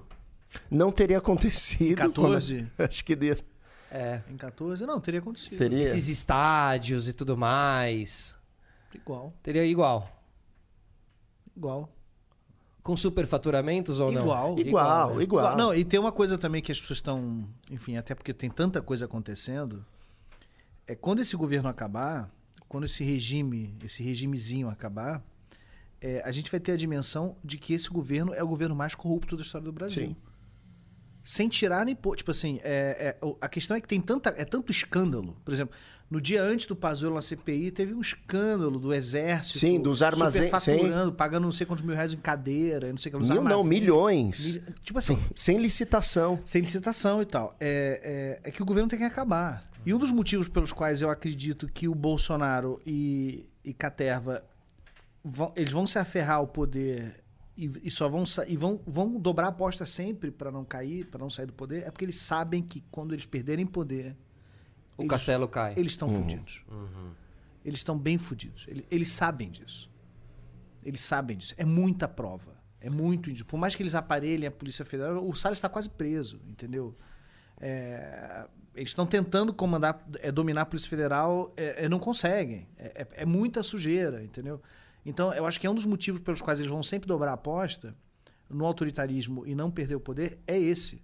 Ele não pode perder uma eleição. Esses caras não podem perder poder.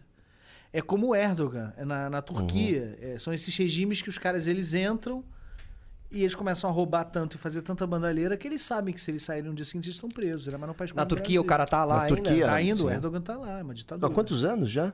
Bicho. Mais de 10, né? Sério mesmo? Na Turquia? É que é parecido. Felipe Melo vem de, veio, veio, veio- traz é, a, a coisa de lá. adorar. Que é, É. parecido assim, que sempre, sempre quando eu falo esquerda e tal, eu sempre defendo a social-democracia. Né? Seja se for uma ditadura de esquerda como venezuelana, é, ou uma ditadura de direita como na Arábia Saudita, são ditaduras, sabe? Eu acho que as coisas se confundem. Eu acho que no Brasil as coisas precisam ficar mais claras. E acho que tem uma coisa muito importante. E eu acho que tem uma, O uma problema nova. do Brasil não é esquerda ou direita. Não, não. É fascismo. Não, sim. Fascismo porque- não é de direita nem de esquerda. Fa- Fascismo, historicamente, os fascismos são de direita, mas o problema do fascismo é que ele está fora do espectro. Você não conversa com o fascista. Não, porque ele elimina qualquer adversário. Ele quer que essa, você morra. essa é a natureza. Você, eu converso fascismo. com o Alckmin, eu Sim, converso com com, Dória. o Dória, enfim, eu vou discordar de todos eles. Mas eles não querem no limite que eu seja eliminado. Eu, eu acho que falando nisso, tem, eu acho que teve um ato muito simbólico que foi o encontro do Fernando Henrique Cardoso com o Lula. E aí você começa a observar, quando o Lula descobriu que estava com câncer, estava fazendo tratamento quimioterápico, o Fernando Henrique o visitou algumas vezes. Assim, quando a Marisa, esposa do Lula, faleceu, o Fernando Henrique foi no velório. Com, com pensamentos e linhas diferentes, né? Mas, e, e eu acho que o mais... Mas é o cenário que a gente Porque- gostaria, então, assim, né? Sim, mas por quê? Porque isso de é relações, política. de relações, É, claro. Porque, o que que, por que a política? A política é a última instância para evitar a guerra, para evitar o conflito. É por isso que existe política, e fazer E política é uma política arte. virou conflito. Não deveria. A política, Virou na verdade, é. é. virou sinônimo, mas não é. É, e sim, e eu é, acho que tem uma, uma leitura também nossa, brasileira, que o paradigma para discussão política é futebol. É Palmeiras e Corinthians, é Fla-Flu. E não é isso. E aí eu acho que esse ato simbólico do Fernando Henrique com Lula Uhum. fica muito nítido o que é política. Eu vou sempre discordar da tua opinião. Hum, Eu respeito a sua opinião, não concordo, mas a gente vai Mas trocar se ideia, vai morrendo dialogar. 400 mil pessoas no Cara, nosso país, a gente vai se dar a mão e vai trocar uma ideia pra ver que É, caminhos que tá gente- ligado? né? Porque não dá, não Mínimo, dá né? mais, assim. Então, quando eu falei até ano que vem, meu voto sempre vai ser pra esquerda, mas assim, se tiver ali o Bolsonaro e alguém de centro-direita, obviamente que eu vou votar. Se der um É, o- Bolsonaro o e Dória, eu vou problema- votar no Dória. O problema é quando a gente perde o meio campo, né? Que é é a uma coisa base. que a gente perdeu é, no processo de 2018, assim. Não tinha meio campo. Não tinha... Não, não- era Verdade. completamente impermeável. Tinha Ninguém ocupou esse né? papel, assim. É, não, não dava. Então, assim, é, tinham as pessoas, os bolsonaristas, e aí a gente inclui o MBL, o Dória, todos esses caras que muitos estão na CPI agora inquirindo o governo, eram bolsonaristas em 2018 e tal. O PSDB entrou de cabeça na campanha do Bolsonaro. É, não existia possibilidade de diálogo. E o PSL, O né, Haddad- que cresceu muito com é- o Bolsonaro, é, que é né? o, O PSL. É o partido que era do Bolsonaro. O Haddad era um comunista, mamadeira de piroca, É. aquelas coisas absurdas. E, enfim. é, naquele momento, eu acho que, esse, por exemplo, o momento que a gente está vivendo agora, ele é muito melhor Do que 2018. do que 2018. Aham, já tem mais meio campo. Muito Sim, melhor. muito melhor, sim. porque eu, eu consigo conversar com essas pessoas, elas conseguem conversar comigo. Eu posso discordar delas. Eu posso dizer que elas são culpadas mais do que eu ou outras forças pelo que está acontecendo Uhum. agora, mas eu consigo ter um, ter um meio campo. Tem um meio campo Uhum. em que a, a Glaze é, e a, e a, a Glaze Hasselman e a, E Glaze e Hoffman, Glaze as duas Hoffman, Glaze, é. coincidência. É, enfim. Eu, Glaze Hoffman, tô Joyce. ficando meio bêbado, Joyce, é Joyce? A Joyce, a Joyce, Joyce. Hasselman e a. Glaze Hoffman. Elas conseguem sentar e concordar em alguma coisa, entendeu? Aham, O sim. Dória ligou pra Entendeu? Glaze Hoffman outro dia, né? Porque Então, eles- que- quem seria o melhor camisa número 10 hoje em dia da política? Cara, eu acho que o camisa número 10, o, o, maior gênio da política brasileira ainda é o Lula. Aham, mas ele seria esse, esse meio campo nesse momento? Não, né? É, ele quer ser. E ele está sinalizando para todo mundo que ele quer ser. Essa, conver- essa foto dele com o FHC ela é muito simbólica. Sim. Ele tá, ele tá conversando com todo mundo, com a Faria Lima, com as Forças Armadas. Só que assim, é, o, o Brasil é, o- é, é o tipo de situação, você tem que combinar com os russos. Lembra que tinha aquela. ah, No Vaza Jato, que os caras falavam, vamos combinar com os russos. O russo era o, era o, era o Ah, Sérgio Moro. Ah, entendi. É, eles falavam isso. soviéticos. O russo e tal. Vamos combinar com os russos. É, o- no Brasil, assim, o, o Lula não, ele não, não, não adianta ele ganhar a eleição. Aham. Ele tem que combinar. Tem que governar, né? Não, ele Sim, tem que claro. começar a articular muito antes dele. dele você acha governar. quem- quem vem então, de assim, vice? Ele tem, que, ele tem que articular com as Forças Armadas, com o generalato. Ele tem que fazer os generais dele, entendeu? Porque o Bolsonaro tá fazendo os generais dele agora. Uhum. Então, assim, pra mim, o Lula em conteste é ainda esse camisa 10. É. Ele é o maior gênio da política brasileira. Nas urnas e no, num, num momento normal, ele já ele é favoritaço. É que aquilo, a gente tá vendo um momento de escalabro é, institucional. Mas se fosse uma eleição normal, se o Brasil tivesse um pouco mais normal, a, gente só tá vendo isso porque o Lula foi preso É ilegalmente. isso que eu ia falar, porque em Porque as 2018 eleições, ele de, teria... a 2000 as eleições de 18 foram fraudadas. É uma eleição fraudada. É uma, é uma eleição fraudada. Não foi só o golpe. Em 2018 é uma eleição fraudada, porque o principal candidato estava preso ilegalmente. Você acha que ele ganharia ali? Ganha- Com é, Por certeza isso que ele foi absoluta. preso. Aí que tá. Hoje as coisas ficam mais claras. Pelo menos a- no meu ponto de vista. Porque tem outra coisa, o Lula. É... Por que, que ele ganharia em 18? O Lula, ele não é o Haddad. O Haddad é um ótimo quadro, eu adoro o Haddad. O Haddad é um grande prefeito, é um grande governador. É, o Haddad não, não tem essa, essa. Ele não tem essa articulação política para ser um presidente de um país como o Brasil, entendeu? É, o brasileiro Você tem não que se... conversar com, o, com o coronel, com o general. Nossa, com- não, tem que entendeu? ser muito Esse é o. Lula, cara. Esse cara é o. Lula. E o Lula vai ser esse cara até ele morrer. E eu acho que tem uma questão aí. Se o Brasil funciona, eu quero muito que isso aconteça, só para deixar claro aqui para Tá. todo mundo que está assistindo a gente. O Lula se elege em 22 e ele governa dois mandatos ainda. É, eu, eu acho que ele entra. Ele vai ser meio Biden. Que ele, porque o Lula tá com 75. Caralho. Ele, ele, se for eleito, ele tem 76 ele termina o mandato com 80. Claro, forte e tal, ele E poderia. aí tem mais um. E não, eu acho que ele vai fazer igual o Biden. Por isso que eu acho que o. Não. Não. É. Ele, ele vai fazer o segundo. e aí. Como é que chama aquela não, menina da é Big é? Brother lá? Imagina. A Ivy. Imagina. Rolou um. Não, Não, não, não. Claro que ele vai fazer dois mandatos. Entendi. Ele vai querer ele- eleger o sucessor. Mas ó, 88, hein? E a pergunta. Diga, vai não, manda. Não, eu manda. queria perguntar pro Quenk, pra você, sei lá, quem, e, e quem seria esse vice do Lula, né? Ou a vice? Aí que tá a grande questão, porque o vice é a base governamentista, Olha, se eu pudesse né? dirigir o Brasil como um filme, é, eu, diri- eu queria que fosse Magalula. Não, mas isso- é, a, ma, Trajano? a Trajano. Sim, sim. Unidos pela vacina. Porra, a Trajano Que é o projeto dela. ia ser incrível. É, é. E, e é possível, É né? um sinal pra... Ela é massa, né? Ela é demais. Ela é, ela é, ela é. No, no que, que alguém com- que é um empresário capitalista pode ser legal. Sim, sim. E é, assim, então, é- não, e, e assim, uma mulher poderosa, é, é, é, é, com uma visão legal, tem esse projeto do Unidos pela Vacina Sim. e tal. Faz muita coisa. Self-made, não é de Comprou- família, Comprou o Nerd, é- comprou o Nerdcast, o Jovem só. Nerd, comprou o Jovem... Você soube, né? Que ela, ela ligado. comprou Ah, é? Uma das É. maiores marcas aí, digamos, E eu acho que pode vir a desmistificar muito. Mas ela já falou que não quer. Não quer. É, mas É, tem lógico. tempo ainda. Quem que você acha que é o vice? Quem que você É, gostaria então. que fosse? Não, não sei, eu ia falar Manuela Dávila, mas é um. Uma Adoro a Manuela. fora d'água, né? Adoro a Manuela. né? Mas o Lula nesse não- momento... Não, não, não traria. Vem alguém de centro. que Não sei, mas quem, quem que você ah, acha? não sei, não sei, não sei, não sei, não sei. É difícil, né? Porque eu tava pensando sobre isso. Falei, cara, eu Não pensei na Trajano. relações de quem poderia ser realmente pra ele levar junto, assim. É... Henrique Meirelles. Agora, vocês acham que a gente vai ter um debate? um Vocês cara de acham mercado, que a assim. gente vai ter a- a- o, o prazer de degustar um debate com Lula, Bolsonaro, Ciro Gomes, Infelizmente... Luciano Não, Huck, vai ter esse debate. O Huck não, Danilo né? Gentili. Danilo sim. Danilo Gentili vai se candidatar? Ah, tá, com certeza. Tá rolando aí. É sério? É sério. O Bolsonaro não vai. Ele não Ele vai não de vai, novo? ele é covarde. Por isso que eu falei, ele é Mas- covarde, mas, mas cara. assim, porque assim, meu, é, não é que você vai, não é que você tá indo numa festa e você pode inventar uma desculpinha que você não vai, cara. É um debate Ele presidencial. vai. Ele é covarde. Ele conseguiu, assim, acho que talvez ele tenha sido a primeira pessoa a não ir, né, na história dos debates presidenciais. Desde né? a democratização, sim.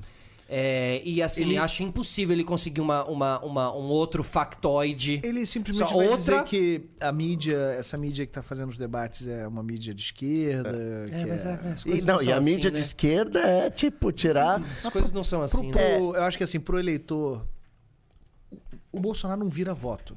Eu acho que ele não tem mais capacidade de Não, virar não voto. É, quem tá com ele vai, vai com ele até o final. É tipo Que é Lemmings, 20%, sabe? né? Aquele- Esse Lemmings. vamos- videogame, os Tinha um Lemmings, videogame, isso. é. aqueles São são- esses desgraçados. Eles vão até o final, entendeu? Que existe, né? vai- Esses bichinhos existem de Existem, verdade. eles se matam uns se mesmo. jogam, os É. outros se jogam. Vão né? atrás. É, é. É, enfim, ele não, não faz sentido pra ele ir num debate.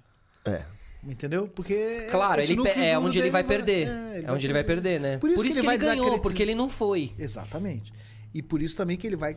Enfim, todo esse negócio de urna, de imprimir voto e tal, toda essa coisa que o PDT idiotamente resolveu comprar agora, é, de, de voto impresso, isso é só um subterfúgio, é só uma estratégia para melar a eleição. Eles não estão nem aí para confiabilidade das urnas. Uhum. Claro. O problema deles não é, É melar- claro. Eles querem melar o processo eleitoral. Eles querem confundir a cabeça do eleitor. É, eles perdem. O então, copo- assim, eu, é, eu quero mais. né? Tá seco o copo, bebeu seca, boca seca. Tô- 2000 Então, do- ano que vem, então, é a, é a nossa... O nosso grande momento. Olha, ano que vem vai ser o seguinte. Obrigado. Se não surgir nenhuma variante assassina, nós estaremos ano que vem começando um carnaval É. Você acha possível? que vai começar em janeiro. Não. Vai começar em janeiro. Eu já, ó, tô te falando isso agora. Eu vou alugar uma casa no Morro da Conceição, que é ali entre o Centro e a Gamboa. Olha. Olha. Vou chegar lá em janeiro e só saio depois do carnaval. Só. Vai ter uma laje Que com uma maravilhoso. piscininha de é, aquela piscina tônica, aquela piscina inflável. Tá, sim, sim. Uma churrasqueirazinha. Ótimo. Maravilha, eu Uma faço churrasco. piscininha, exatamente. A gente fica lá, ensaio de escola de samba. E sabe o que eu imagino? As fantasias pós-Covid, porque aconteceu tanta coisa é. nesse ano. Que dá pra ter tanta ideia de ir fantasiado pra, pra ridicularizar e brincar com, com, com o que aconteceu, assim. Vai ser o carnaval, de, o carnaval dos carnavais. né? Não, aí vai ser uma despirocada, assim, tri- tripla, né? Maiúscula, Porque. né? É, é, porque. É, você tem grandes é, relatos sobre o carnaval de, de 19, 1919, né? Que foi o ano Pós-gripe espanhola, da é gripe espanhola. E aí? E que, cara, é, todos os blocos do Rio de Janeiro, não tinha escola de samba naquela época, era bloco de rua, bloco de sujo, como eles chamavam, tematizaram a gripe. Então as pessoas iam vestidas de zumbi, era um troço muito mau gosto. É, e todos os sambas eram sobre é, é, a, a gripe espanhola que no Rio de Janeiro matou. Eu acho que um décimo da população. O presidente do Brasil na época morreu de gripe espanhola. Ah, é, olha, Ah, é? Olha. Quem foi? O Arthur era, eu acho Bernardes? que era o não? Washington Luiz, eu Washington acho. Pode estar errado, pode ser o Arthur Bernardes. Mas enfim, foi um troço super trágico. E o carnaval foi poucos meses depois que a, que a gripe espanhola acabou. Olha, Tipo, três meses depois, entendeu? E foi um carnaval histórico. já 100 anos atrás. um cara né? que eu conheço, o Davi Buter, ele, ele tá, tá escrevendo um livro sobre esse carnaval. Sobre o que está por vir, sobre o, não, sobre, sobre aquele... o carnaval de, de, de Olha. 19. Não, e num pós-pandemia vai ser muito legal essa leitura, assim, velho. Você entender co- não só o carnaval, né? Mas Imagina como o mundo. Como o mundo. de escola de samba, os sambas Nossa. enredo Meu, do Rio de Janeiro. Como Não, é que- tem que estar no Rio, né? Tem que estar no Rio. É. é. Passa o pré-carnaval aqui. é, Pô, Mas assim, não só, na- não só né, na- na- nessa parte, mas em várias outras partes artísticas. Essa análise de como, como aconteceu o mundo ou aquele país o ano seguinte daquela pandemia espanhola é muito interessante também de analisar. A explosão que Uhum, tem a partir desse. Porque, né, se Deus quiser, tudo isso vai acontecer. A gente vai viver um momento lindo Vai. de pós-pandemia, de, de, de caralho, sabe? Vai caralho. E, e, e tem umas pessoas que ficam falando assim: ah, não, é, eu acho que depois disso as pessoas vão. Elas vão ficar mais em casa. Isso, tipo, o carnaval, as pessoas vão ficar meio com medo de ir pra um carnaval. É, eu acho que vai ser o contrário. Não vai rolar, né? As pessoas vão ficar lambendo É, é, o chão. O, o chão. Não, é, eu acho que a gente vai anotar a, a, assim. Beijando o cara que tá te vendendo é, cerveja. É, no meio não, a gente vai voltar a apreciar o molhado na- no lábio, né? Você Isso. fala, caramba, Exato. que delícia é estar, é ser. E é do momento agora, né? Num, num tempo onde tudo é imediatizado. Isso foi muito legal da manifestação é, no sábado passado, que foi a primeira vez desde o carnaval de 2020 Uhum. que eu estou num lugar com tanta gente. Vendo tanta gente. E, e aquilo deu uma euforia. Assim, tipo, eu fiquei completamente eufórico. E era, e era é, é, pra algo pesado, Pesado, né? era- era uma situação lutando difícil. Imagina quando for pra algo. com, com cartazes, perdi meu pai, perdi minha É, mãe. é, isso Eu- foi duro, Eu é. chorei no É, meio da é, manifestação, me emocionei pra caramba. Mas aí quando eu fui, enfim, fui, fui, fui acabando o negócio, eu fui chegando mais pra casa, né? Porque ela desceu a consolação, eu moro ali na Roosevelt. É, eu fui- deu uma alegria só de você ver as pessoas e você ver que você não tá sozinho é, também, né? é isso. Exatamente. Que as pessoas também estão sentindo o mesmo que você, né? Porque meio tá todo mundo sentindo o mesmo também, Você né? vê a massa, você fala, pô, não tô. Né, nesse momento de isolamento, a gente encontra Não, tá raramente estranho. as pessoas. Não, e você sai de casa, você se sente um pouco estranho, né? Você tem uma dificuldade de lidar com algumas situações do dia a dia que eram normais. Bate uma travinha, assim, você, caralho, pode crer, né? Era assim, né? Eu chegava num restaurante e cumprimentava É. e, sei lá, sabe? Como é que eu tipo de estendo coisa. a mão a uma pessoa? Hoje mudou completamente, É, né? Ainda pois mais. é. E, e o a gente, como brasileiro e estende. brasileira, né? Que é Que é muito. muito simbólico, né? Você não estende, né? É, e muito, a gente é muito afetuoso, né, como cultura. A gente abraça, beija, chora no ombro. É, então, pra gente é difícil, realmente, é, é criar uma nova cultura. É, Mas essa cultura ela é temporária. ela é temporária, imagina. E, e é por isso e por outras que eu acredito muito né, que o Brasil mesmo é o carnaval, o Brasil é essa cultura do afeto, Sim. muito solidário. Sim. Acho que, cara, acho Mas que é, mais triste prós a do gente que ver que quando a contras. gente mais precisou dessa afetividade toda e É, tal, não, a não. gente viveu esse inferno, né? Sim, mas eu acho que você tem, você tem lados da O sociedade. nosso país foi o pior país do Não, mundo. não foi, Foi, pior. São foi, foi, quase foi. 500 mil mortos. Não, foi o pior. Mas aí, mas, mas é uma questão, não é uma questão do, do povo, é uma questão de política de Estado. Sim. É- é- então é isso que a gente precisa deixar claro, porque às vezes a gente se acha um merda, fala, putz, claro que a gente tem que evoluir pra caramba, mas assim.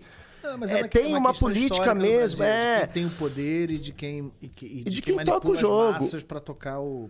se- Então- perpetuar o seu poder. É, o que, cara, o que a gente precisa, no final das contas, é dividir melhor esse, essa terra que é imensa.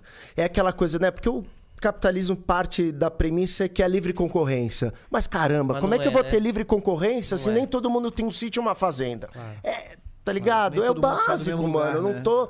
Não, e assim, você não quer fazer parte desse sistema? Beleza, você tem lá seu sítio, você tem sua, sua produção agrícola e tal. E quando eu falo isso da terra, eu acho que é algo que tá, tá eu tô resgatando aqui.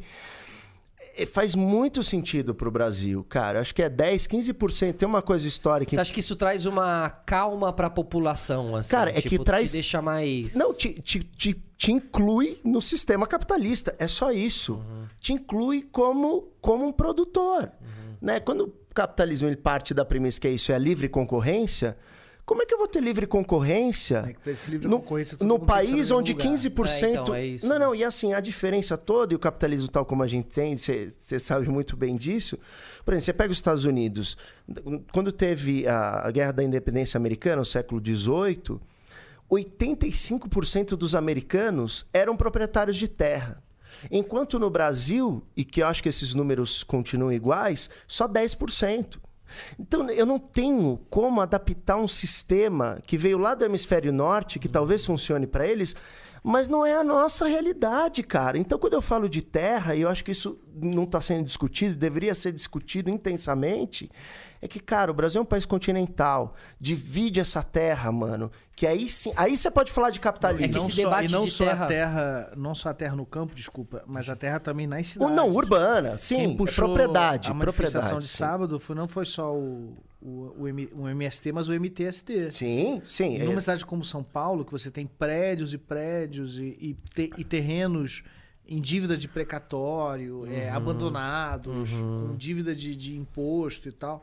É, é, uma- é um debate muito. É um debate. E, e- É. e eu concordo com isso, que até é o que eu ia falar, do debate, né? Porque muito também ficou se estigmatizado com relação a MST, a, a, a- a isso de como. Criminalizou, né? Isso, então de como você entregar um prédio que não está sendo utilizado para pessoas que precisam. E, tal. E, então, quando você começa esse debate, já tem um monte de gente que fala: não, você está pensando que você está defendendo isso, isso. aqui." Então, isso é que foi muito incrível da campanha do Boulos para prefeito, porque pela primeira vez um candidato de esquerda que eu me lembre conseguiu levar esse debate e dar uma quebrada Sim. nesse estigma, sabe? Teve umas coisas que o Boulos fez. Boulos foi nos podcasts, por exemplo, frequ- Foi foi, nos nos Flow podcasts, podcast. e tinha uma pra parada- poder contar um claro. pouco mais e falar um pouco mais. Teve assim. um lance que ele fez que era uma. é, ele, ele botava uma pessoa lá do, do programa dele entrevistando pessoas na rua, Uhum. É, perguntando sobre o que você acha do MTST e tal. E as pessoas sempre falam default, né? Ah, eles querem roubar meu apartamento. É, Isso. Ah, os comunistas, vai, vou acordar, vai ter uma pessoa na minha sala. Isso. Aí o bolo saía de uma van do nada. Aí aparecia não lá. vi, olha Isso é que incrível. Vocês não viram Olha, olha. Isso é maravilhoso, porque aí. Perdão. Aí a pessoa, caramba. Aí ele começa a explicar o que, que é o movimento do MTST. E que não tem nada a ver com isso. Nada. Que são edifícios abandonados. E esses edifícios abandonados, e esses edifícios que estão devendo milhões de reais em imposto. e Anos sem pagar morreu, IPTU, né? Esses edifícios, eles Anos poderiam é, é, abrigar dezenas de milhares de pessoas que estão na rua. É, então, assim. Agora, sobre a E aí as pessoas sobre a terminam, as organização pessoas terminam que estavam odiando o, o Boulos, Aham, elas terminam abraçando ele. aham. E você percebe que são pessoas bolsonaristas, tá?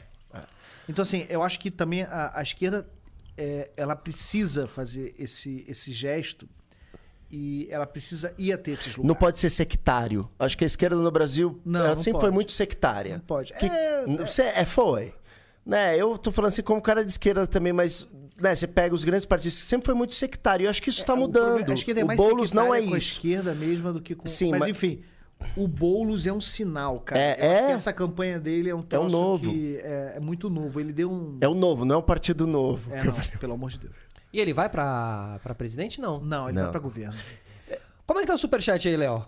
Como é que tá o- a- as pessoas falar? aí? Como é que tá o nosso chat? Cara, Deve tá pegando fogo. Posso falar que é do cara. Tá Desculpa. pegando fogo. Não, não, tá pegando, mas não, a Olha, galera o tá bagulho- gostando muito O bagulho do tá papo. louco, mano. Legal, Ó. Eles não mandaram o superchat ainda, mas estão interagindo bastante, estão curtindo demais o Se papo. tiver alguma pergunta, vai me mandando aí também. Já fala, eu- fala no ar aí pra galera mandar agora, que É, eles ficam o- esperando. É falar, não vou mandar agora que ele não vai ler. Então Claro, pode, não, pode liberar manda o agora. superchat aí, vocês viram aí a nossa conversa que a gente tá tendo aqui. Se tiver alguma dúvida e tal, manda pra gente que a gente bota na roda aqui. Falar uma coisa da minha experiência aqui no podcast, que raramente eu faço coisa ao vivo, né? São poucas Pedro Liz é o, experiências, Pedro então... Liz é o Sistema Solar 001. O primeiro. Primeiro. É, que não era ao vivo, a gente gravou. E não era nem com esses microfones, era Não, tudo uma não, gambiarra. Procurem depois que vale muito a pena. E, e o que eu queria falar aqui é que, cara, eu tava um pouco nervoso com ele, por isso eu tava tomando uísque, secando o copo. Pra se soltar. E, e, passou, sei lá, já tem uma hora que eu esqueci Tem que a gente. Não, programa, eu esqueci que eu tô no programa. Esqueci.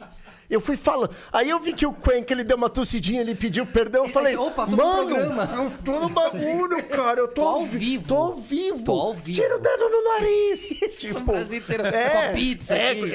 é enorme. Suando, suado. Imagina. E o papo político, É, agora, quando ele deu tossidinha, ele pediu perdão. Eu falei, mano... Não, eu também teve horas aqui que eu pensei, tem um, tem um chat aí rolando, né? Tem uma coisa acontecendo. Tá rolando nesse chat. Que tá maravilhoso. Maravilhoso, Muito feliz, assim, que maravilhoso. legal. Não, mas a gente, a, a gente fala. O que, que vocês acharam da, da- do cara de moto lá, da, da- do passeio de moto ali? Mano, que coisa horrorosa. Qual que é o passeio de moto? Do, do, do, do Do presidente. Inominável. Lá no Rio. Ah, com o Avan? Putz, com toda a não. referência, com, não, com toda a referência Ah, não, entendi. italiana. Fascista, do Mussolini e tal. Exato, né? Por que Você acha que que, ele fica vendo os livros de assim? Você acha que ele fica vendo os livros e falando... Eu acho que. Hum, vou fazer igual, olha. Não, eu acho que Recebe no WhatsApp. Rece- É isso, é, pode crer. É Pode crer. isso. Olha, ele fez É, isso em 60 e Tem uma coisa que o. Por que, que os fascistas gostam de moto e de buzina? Porque é, isso se fala historicamente da marcha de Mussolini em Roma. Quando ele entrou em Roma com os fascistas dele, é, não era tanta gente, mas eles faziam muito barulho. Eles tinham sirenes e buzinas e motos com escapamento é, estourado. Porque o- Uhum. o, lance é você parecer mais poderoso e mais barulhento do que você é. Exato. Entendeu? Total. E a moto é perfeita pra isso. Total. Porque qualquer pessoa que mora numa cidade e convive com esse tipo de, de São corno... Paulo fala muito sobre É. isso. É. Enfim... é, os caras, eles furam o, o escapamento pra fazer aquele barulho, né? É, é sinal de, é sinônimo de poder, de, de, de- poder de e de. e Nossa, de, nunca tinha enfim, pensado nisso, é, a associação um do barulho, né? sexual, é, um doente enfim. E aí o cara faz isso pra. Fica poderoso. Então, assim, é, é, é meio que elementar que ele vai usar isso, entendeu? Uhum. Porque o, o- a, a- a grande questão do Bolsonaro, e é, uma, e é uma narrativa que a esquerda compra muito, é, é que eles querem parecer maiores do que eles são, fazer mais barulho do que eles podem fazer, e parte da esquerda compra isso. Então, assim, se sente... durante, se sente ameaçada por um golpe do Bolsonaro. E, e- e durante um ano eu meio que. Eu falei para as pessoas, "Ga- galera, o golpe já foi dado. Vamos parar de ter medo do golpe do Bolsonaro, porque ele não tem esse poder. O poder dele vai até aqui. Mas, é, é- mas só que essa estratégia, é, ela é bem feita.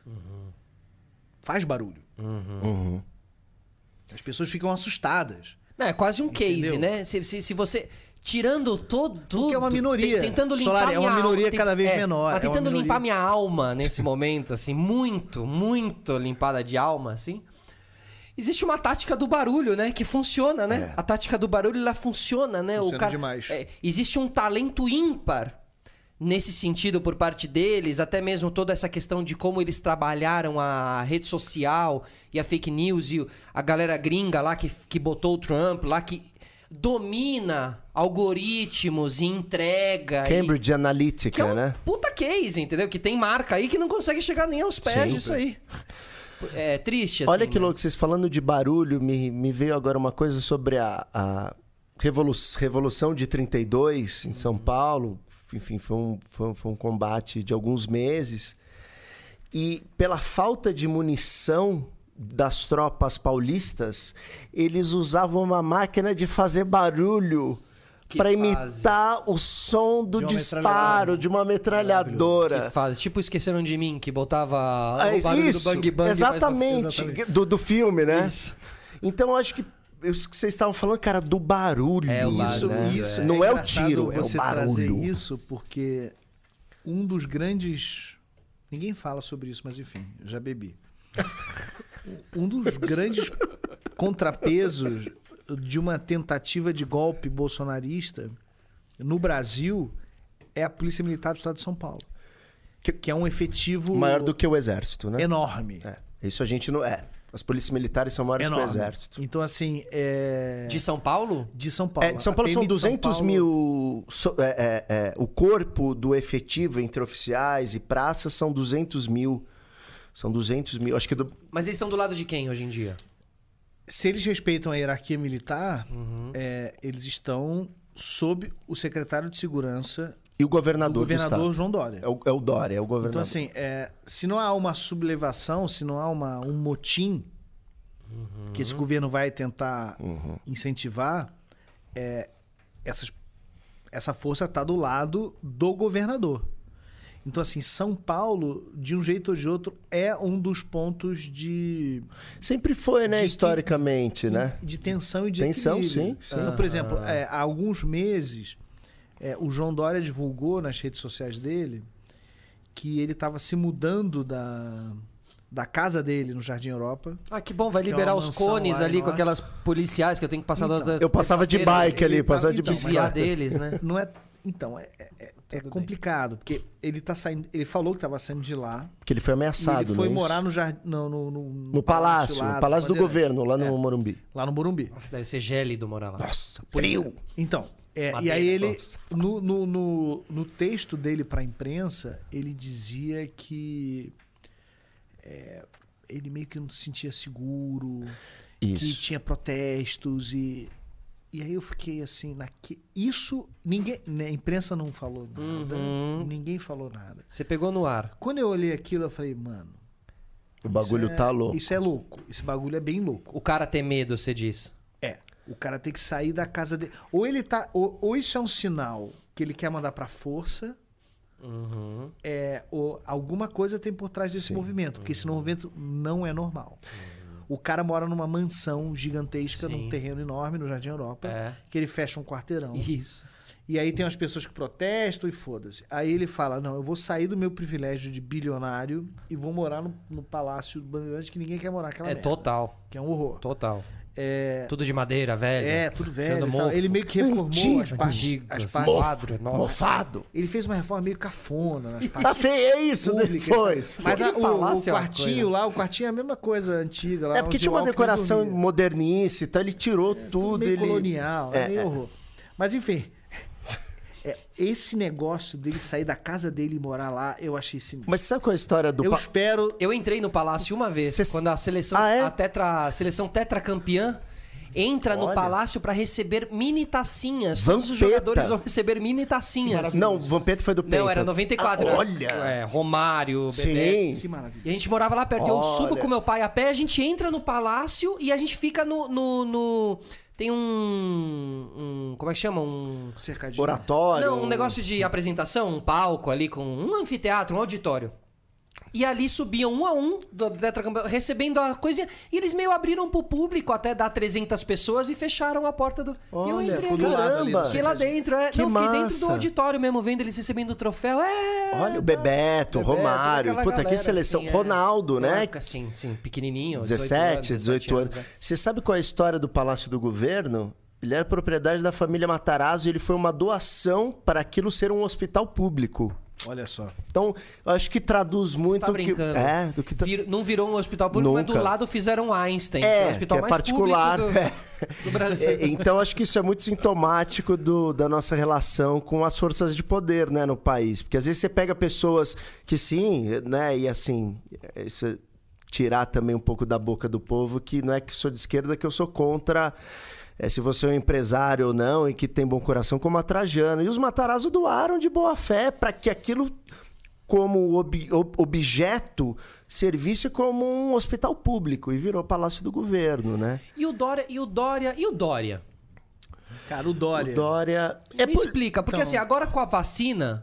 É mérito dele. A gente. Mérito, É, dele. acho que- mérito dele. Eu sei que você tem. Mas assim. Mas eu queria saber, assim, Régio, porque, porque tem muita gente que odeia, que, que ele E eu- faz um movimento ou outro, e é, e é assim que deve ser. Ele é político. A gente pode não gostar das Sim. pessoas, e um movimento ou outro você diz, pô, legal, ok, né? Posso falar? Tem que trocar ideia. E outros tá ligado? não, é, tem isso. troca- Sabe? Mas Tem e que- ele? Ele é uma incógnita, assim, né? Um político, né? Um político no sentido de. Olha, Tá aprendendo a ser. O, o- enfim, Tá aprendendo o a ser. Ele, habilidoso. ele- a prefeitura dele, o marco inaugural da prefeitura dele em São Paulo é é human- humanitariamente desastroso, que é ele Cracolândia. destruir prédios da Cracolândia com pessoas dentro. Uhum. Necropolia. Explodir, é, né? é um- era uma coisa. Eu já tinha ido na Cracolândia, eu já atravessei o fluxo duas vezes, fui com pessoas lá. Eu, é, tinha um.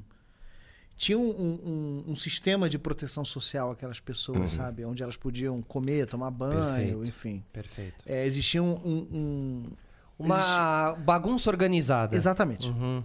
Essa expressão é muito perfeita. Uma bagunça organizada que é, atendia aquelas pessoas e que também segurava um pouco do ecossistema do centro de São Paulo para que não fosse um Perfeito. caos completo. Perfeito. É, o Dória escolheu como marco inaugural da sua prefeitura fazer um crackdown na Cracolândia.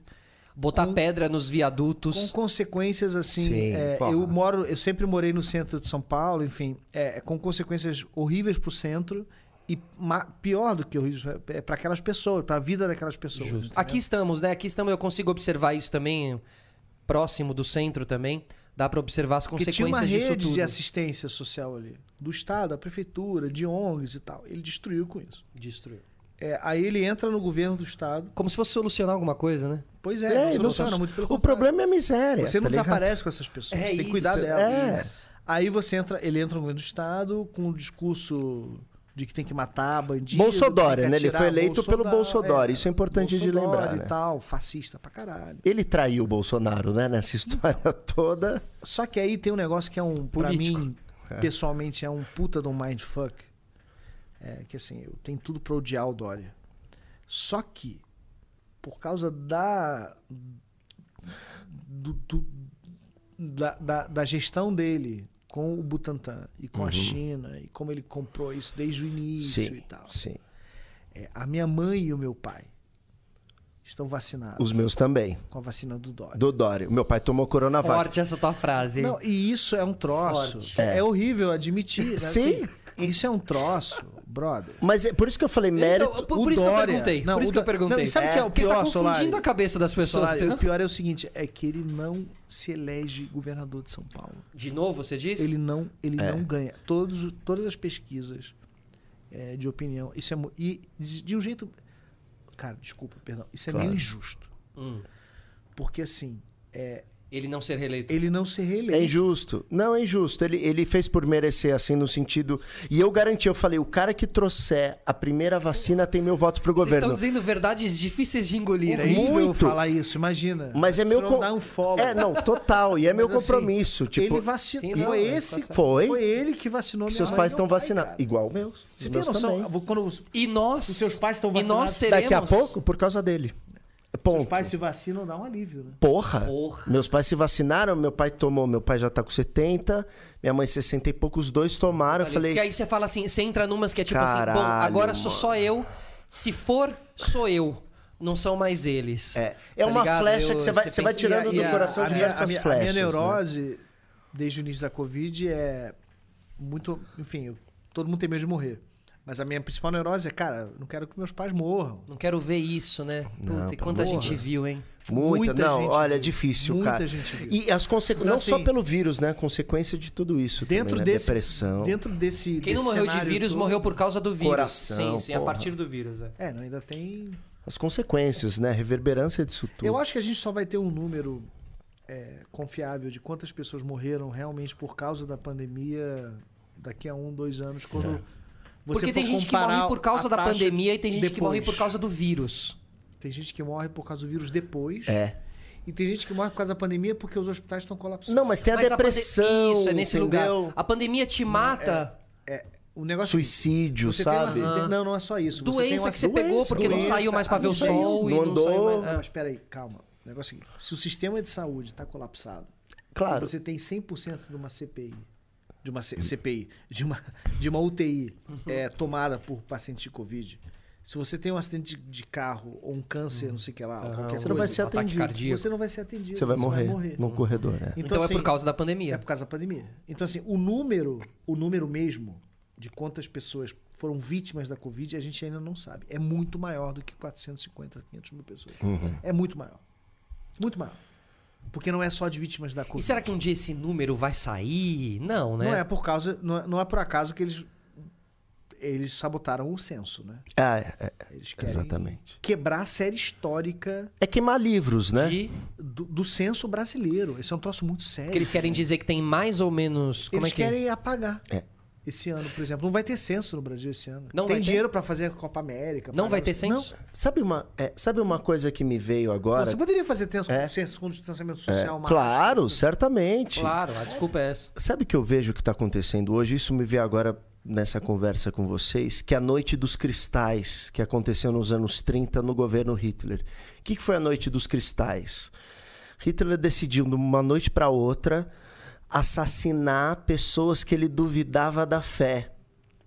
Que eram parceiros deles, é, eram aliados, e numa noite para outra ele assassinou parte desses aliados e começou aí um impulso para querer apagar a história anterior ao que foi o Terceiro Reich.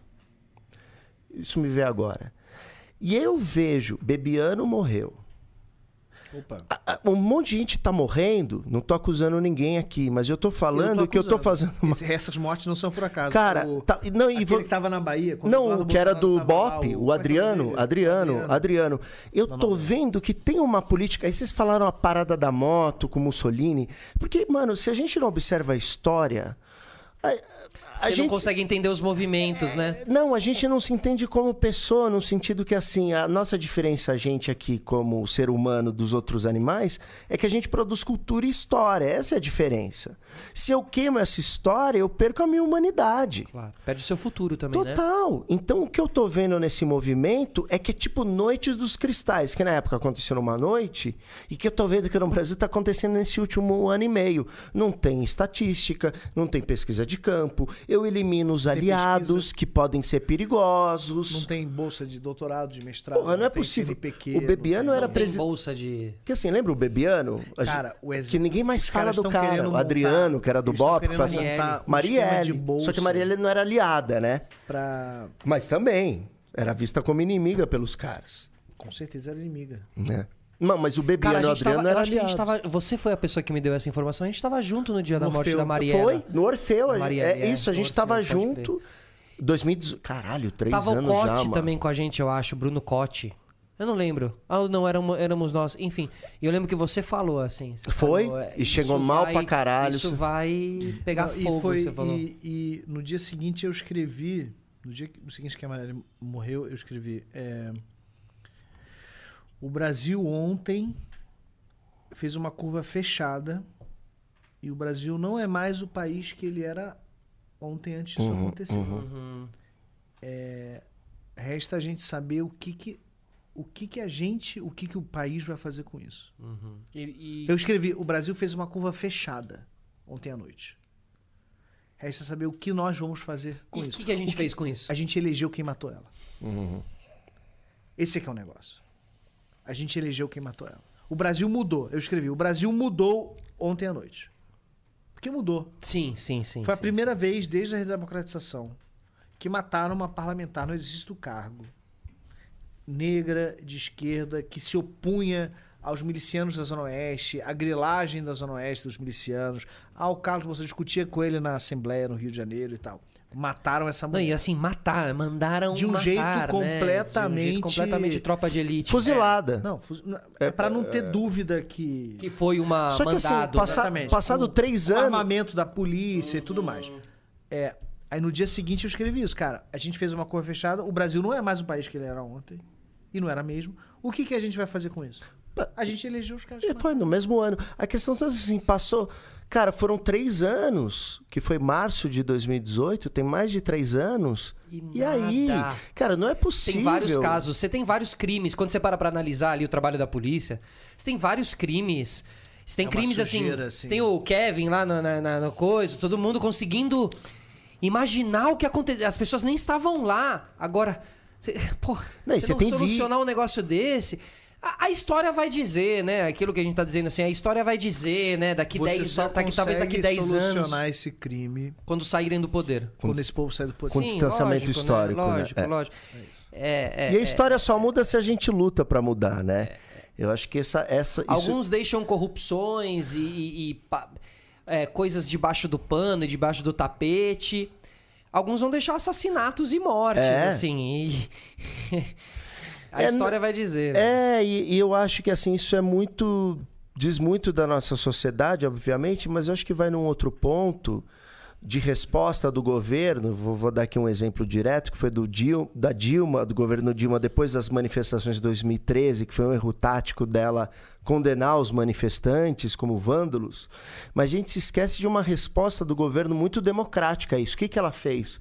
Ela fortaleceu a autonomia da Polícia Federal. A Polícia Federal só tem essa autonomia, e eu quero dizer aqui que é autonomia política, é grana, Sim. é verba, com é pessoas anterior a isso. anterior. Mas por quê? Porque isso é PGR democracia.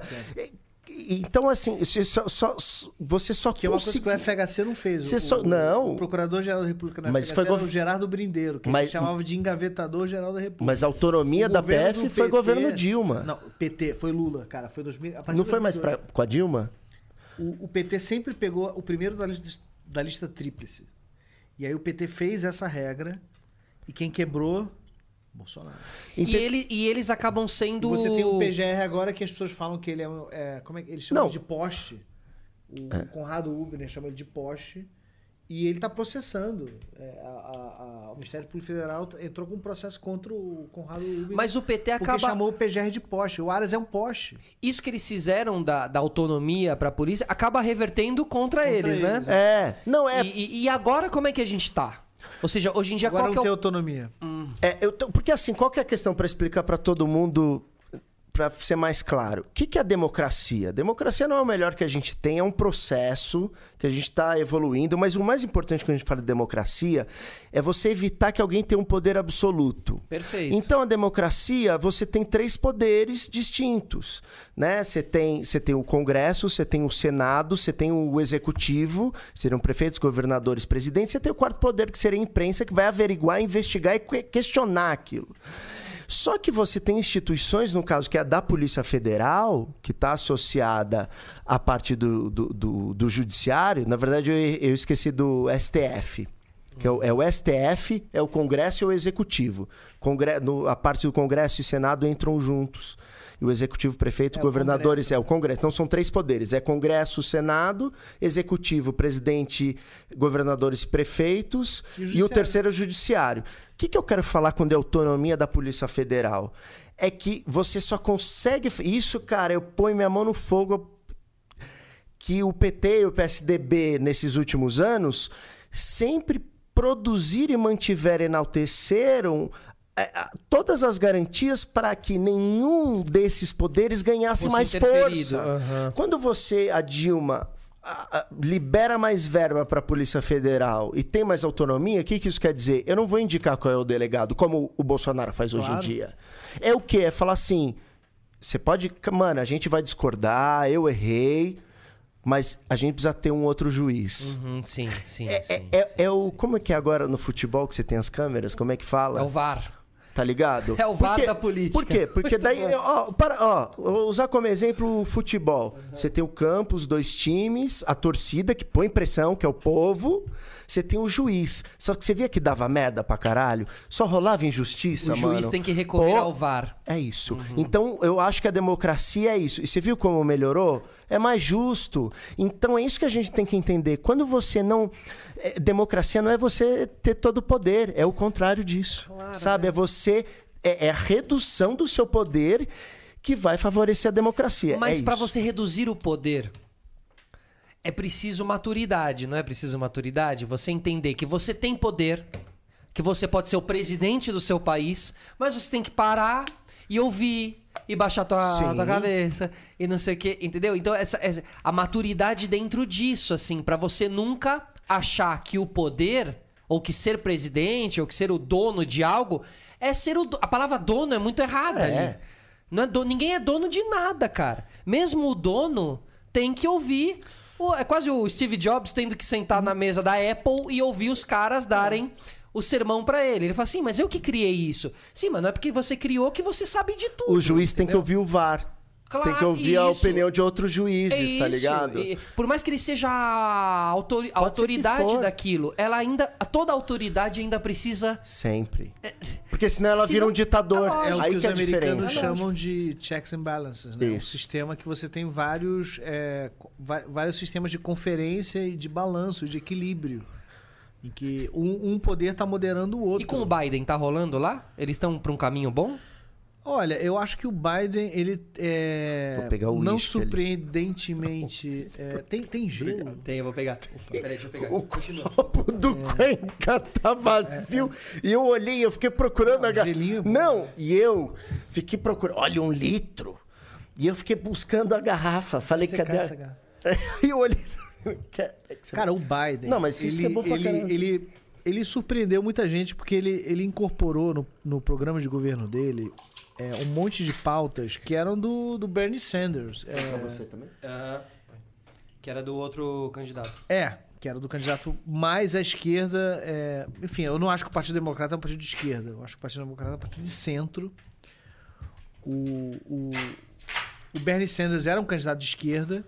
E isso, Não acho que é surpreendentemente para mim mais ou menos assim, mas realmente o Biden ele esse Bidenomics, esse plano econômico do Biden é um plano Ele é de esquerda. keynesiano, neo-keynesiano, anti-neoliberal, assim, na, na raiz, assim. Aham. É muito investimento do Estado. É, isso vai causar uma pressão inflacionária na economia americana, mas enfim, eles estão apostando que essa pressão inflacionária vai ser mitigada por outras forças.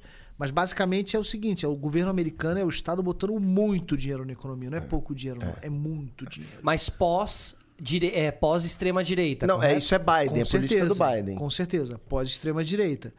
É, eu quero crer que para o mundo, é, se isso funciona, é um ótimo sinal. Perfeito, É. porque eles meio que ditam tendências, quase isso, assim, né? Porque o Trump foi lá primeiro, correto? Foi lá primeiro, sim. Foi lá primeiro. Primeiro foi o Trump, depois aqui o Bolsonaro. É, Trump eleito em Sim, o 2016, Trump foi depois 16, é, Bolsonaro. Não 18. foi quase um termômetro, assim? Foi, Bastante. foi, Opa. total. Por isso que ele. Foi ele uma licença, assim. se o Trump tivesse sido Vocês reeleito. Por isso que eu sou otimista. Aí vem uma validação que eu, que eu esqueci. Uhum. Eu sou tão otimista assim porque o Trump não foi reeleito. Eu também acho. Se ele tivesse dia- reeleito, essa é foda. O dia, você tava lá em casa. O dia, o dia em que o Trump perdeu a eleição, é, para mim foi a Não, coisa não, foi mais maravilhoso. É, importante que aconteceu. Isso foi muito importante pro Brasil. Um sinalzinho de... cara. Esperança, né? É o, o, o trumpismo nos Estados Unidos, a, a campanha do Trump é, e quem estava metido nessa campanha tá umbilicalmente ligado à campanha do Bolsonaro. É, os ideólogos do governo Bolsonaro, aquele neonazista asqueroso do Felipe Martins, Uhum. É, o Eduardo Bolsonaro, enfim, esses vermes, eles estão conectados assim umbilicalmente com o Steve Bannon e com as forças que Cambridge da. Analytica também, né? Tudo isso. Então, assim, quando esse projeto nos Estados Unidos ele fracassa, e fracassa no. no- o governo Bolsonaro afirmou que a eleição era fraudada nos Estados Unidos. O governo Bolsonaro não condenou a invasão do Capitólio. O Eduardo Bolsonaro, é uma coisa que saiu muito pouco da imprensa, mas nos Estados Unidos saiu. O Eduardo Bolsonaro estava nos grupos que articularam a invasão do Capitólio. Olha. A imprensa americana botou o nome dele ali. Porque ele estava ali Nos grupos nos de... grupos de WhatsApp dessas, dessa galera. Então, assim, o governo, o governo brasileiro, institucionalmente, ele apoiou uma tentativa de golpe na democracia mais tradicional, importante, imperial do planeta Terra. E mais é antiga do democracia planeta, americana. né? Que é a Pois democracia americana. Isso é Então, importante assim, lembrar. é, quando 240 esse anos. projeto ele, ele, ele fracassa Madura, né? é, é, e, o, e o Trump perde, isso é muito. É, tipo assim, o, do país, o país do mundo que essa derrota do Trump foi mais importante, disparado foi o Brasil. Total. Disparado, disparado. Sim, perfeito. Mas olha que até uma democracia de 240 anos passa pelo que passou. Passa. E, Mas por isso que eu falo Imagina que a o que pode democracia. acontecer aqui. É, é, a democracia não é o Que melhor somos que. bebês, né? É, Não é o melhor que existe, é, é um processo. Eu- o que eu acho curioso da natureza humana é que as tecnologias é, relacionadas à comunicação têm um crescimento exponencial ah, incrível. Né? Há 100 anos atrás, ah, eu estava lendo uma matéria ontem que Dom Pedro II, a a primeira linha de telégrafo oceânica que passa debaixo dos oceanos, foi feita no Rio de Janeiro em 1877. Caraca. Quer dizer, hoje a gente está aqui falando ao vivo. Sim. Pro né? mundo. Pro mundo todo, todo mundo tem acesso com uma diferença de 150 anos dos primeiros cabos que atravessaram o Brasil. Eu não vou muito longe, não. A gente aqui, quando cresceu, cara, era, era um outro mundo. Era o mundo ou da televisão, do rádio, o telefone, quem tinha, o telex. O que eu quero dizer com isso, qual o ponto que eu quero chegar? Que a tecnologia de comunicação, ela sempre está muito ligada, obviamente, a uma questão de sobrevivência intrínseca na nossa natureza humana, mas a tecnologia social desenvolveu muito pouco em relação à comunicação. Então, o que eu acho que a gente vive hoje no mundo é um conflito de tempo de desenvolvimento dessas A, tecnologias. te- a tecnologia da comunicação tá muito à frente da tecnologia social. Sim, por isso que você Por produz. isso que a gente briga, por isso que briga-se É no isso. Twitter, por isso que cancela-se no porque- Twitter, porque a ferramenta é ótima. Mas o jeito As que se usa. não. É igual você falar assim: ah, mano, por que que eu. eu, eu... Vai, vou dar um exemplo direto aqui. Eu vivendo numa grande cidade, é, eu acabo tendo uma série de doenças respiratórias. Porque a gente tá, vive dentro de uma poluição, consumindo alimentos que não são saudáveis, e isso possivelmente vai desenvolver alguma doença, patologia em você. E eu acho ah, que as, as doenças, ado, as ideias adoecem. E elas adoecem muito por conta da questão da comunicação, porque a gente não está preparado para absorver isso, porque a gente não tem uma tecnologia social que nos preparou para tanto. Para mim é um conflito de É tecnologia, que não há sabe? educação na tecnologia. Não, mas Não há uma educação Não. tecnológica, entendeu? Não há. Não. Ninguém senta pra conversar com você sobre tecnologia. Olha, você vai eh, passar a usar um celular, esse celular vai te abrir pra você ter contato com notícias que você jamais teria, que, que eu nem sei se você tá preparado pra ter esse tipo de Sim, notícia. sim. Notícias de suicídio, notícia de depressão, Sim. notícia Tem É. gente que é gatilho, né? Tem, tem isso, né? Total. rede social hoje em Imagina, dia é muito eu- gatilho eu, pra muita gente. Né, a gente que é mais sensível e tal, cara, pra mim é foda. Li uma notícia triste outro dia do. Teve um caso, nem vou mencionar aqui, mas um caso que pra mim foi muito difícil. Só de ler a matéria eu fiquei muito mal. O- e, e eu acho que agora tá ficando muito evidente quando a gente fala de comunicação, e eu vou pegar uma frase aqui, não concordo com ele, não gosto dele, mas o respeito que é o Pondé, que ele fala o que é tecnologia, que pra mim acho que ele matou a letra. Tecnologia é igual o avião, serve pra jogar bomba e serve pra levar gente. É, é, Você é tem que saber isso, como né? utilizar esse instrumento. Então, o que eu acho que hoje, o que está acontecendo é um conflito de uma tecnologia social de comunicação muito, avançada. É como a gente voltar 20 mil anos atrás e dar um, um, um carro na mão dos nossos antepassados Homo sapiens. A a questão é que a gente já tem a tecnologia pra mudar o mundo. Sim, Mas a gente não vai conseguir mudar o mundo com essa tecnologia, porque não é sobre tecnologia. É sobre pessoas. É, É- sobre ser humano. É sobre co- conexão. É, mais do que comunicação. Eu acho que a tec... é isso, mas assim, acima de tudo, tecnologia, ela tá tão associada ao smartphone, à live, como o primeiro arco e flecha. É um instrumento pra gente, é, é um instrumento que amplifica a nossa, a nossa habilidade De mexer, de interação com, com o mundo ao Sim. nosso favor, Sim. né? É Sim. isso. Claro, o que você quer dizer é que muita gente usou o arco e flecha lá no começo e acabou se matando entre eles. E depois o arco e flecha virou um instrumento. ah, Necessário, você precisa objetivo- caçar. Mais objetivo, né? mais Obje- organizado, mais. É, é né? uma, é uma tecnologia. Mais direcionado, É, sim, e sim, então, sim, eu, sim. eu- pelo menos, né, de, de novo, assim, é uma visão muito minha, sem base teórica nenhuma, só de observação mesmo. Mas eu acho que o que a gente está vivendo hoje é um conflito, é um momento onde a gente tem uma tecnologia da comunicação que é tão avançada que a gente. in- e, e- e a gente é muito incipiente no tato com isso, tá ligado? É- é- e, de novo, é a mesma coisa que eu colocar um romano de dois mil anos, dois mil e quinhentos anos atrás aqui no meio de São Paulo e falar, interage aí com essa cidade, Sim, tá tem ligado? filmes que fazem esse exercício, né? É, tem então, filmes que, que é- fazem é, sim. anacrônico. É. Eu acho que o nosso problema é o anacronismo. Então a gente tem uma tecnologia de comunicação muito avançada, aí você coloca celular na mão de todo mundo, que é bom também, porque você denuncia, você expõe uma voz e que tem coisas muito positivas. O Brasil nunca na história, caramba, São Paulo, pô, o Boulos quase ganhou as eleições, um cara super de esquerda, de movimento social, elegeu uma bancada é, é, social, feminista. Você pega, pega por exemplo, a Erika Hilton. Porra, eu, eu acho isso maravilhoso e que tá acontecendo e tá melhorando. Mas, ao mesmo tempo, mano, essa tecnologia que põe celular na mão de um monte de gente idiota que fica acreditando que na, na mamadeira de piroca, tá eu já que a terra é plana, mano. Ah, a Terra é plana é Porra, velho. né? Outro dia, outro dia eu ouvi uma teoria que é maravilhosa. Maravilhosa. Quase que eu acreditei. Quase que eu, quase que eu acreditei.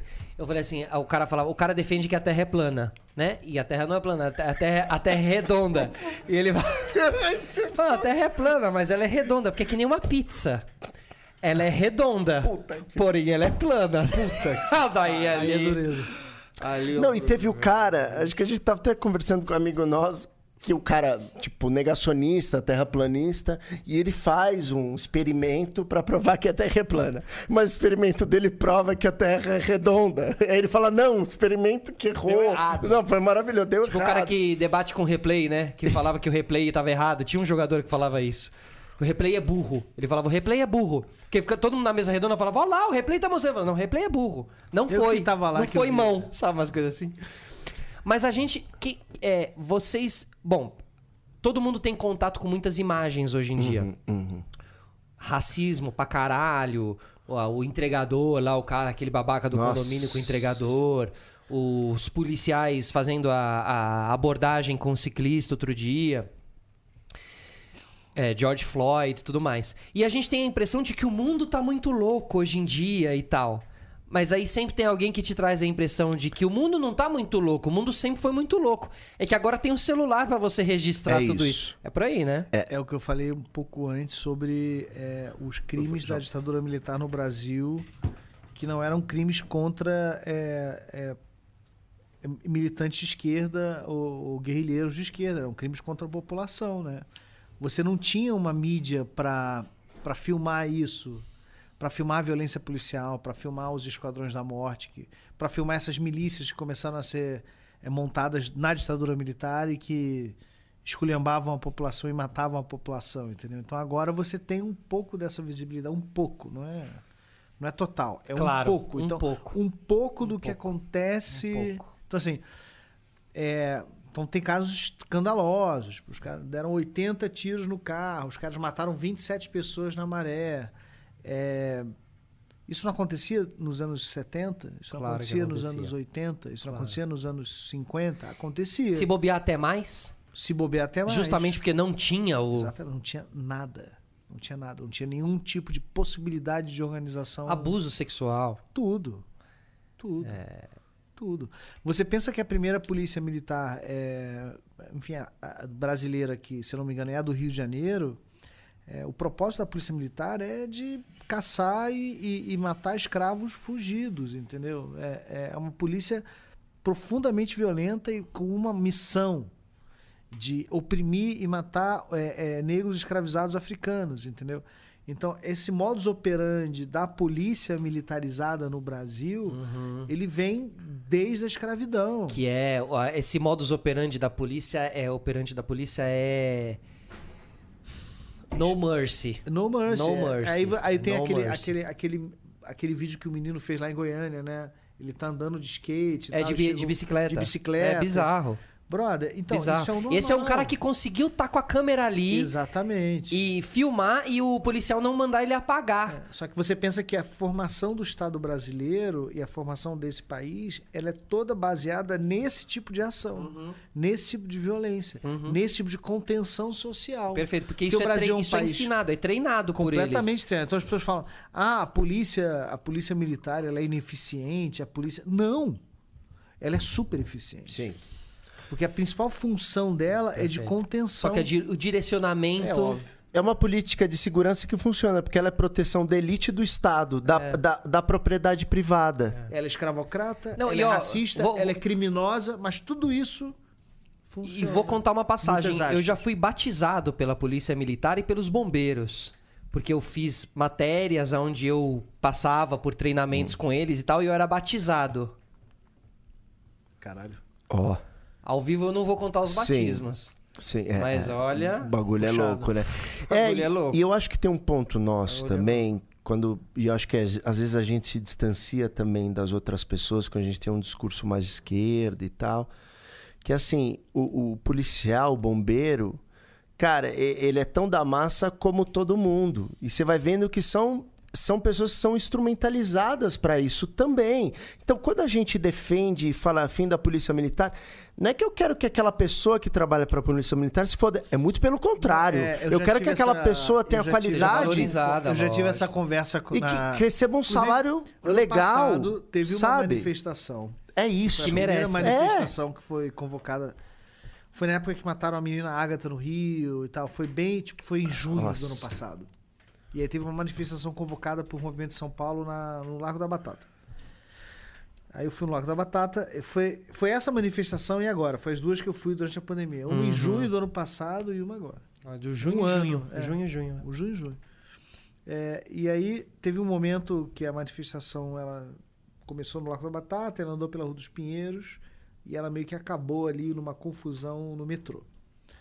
É, porque tinha uma galera que estava querendo subir a consola, subir a Rebouças para ir para Paulista, e a polícia não que- queria bater, não queria deixar e tal.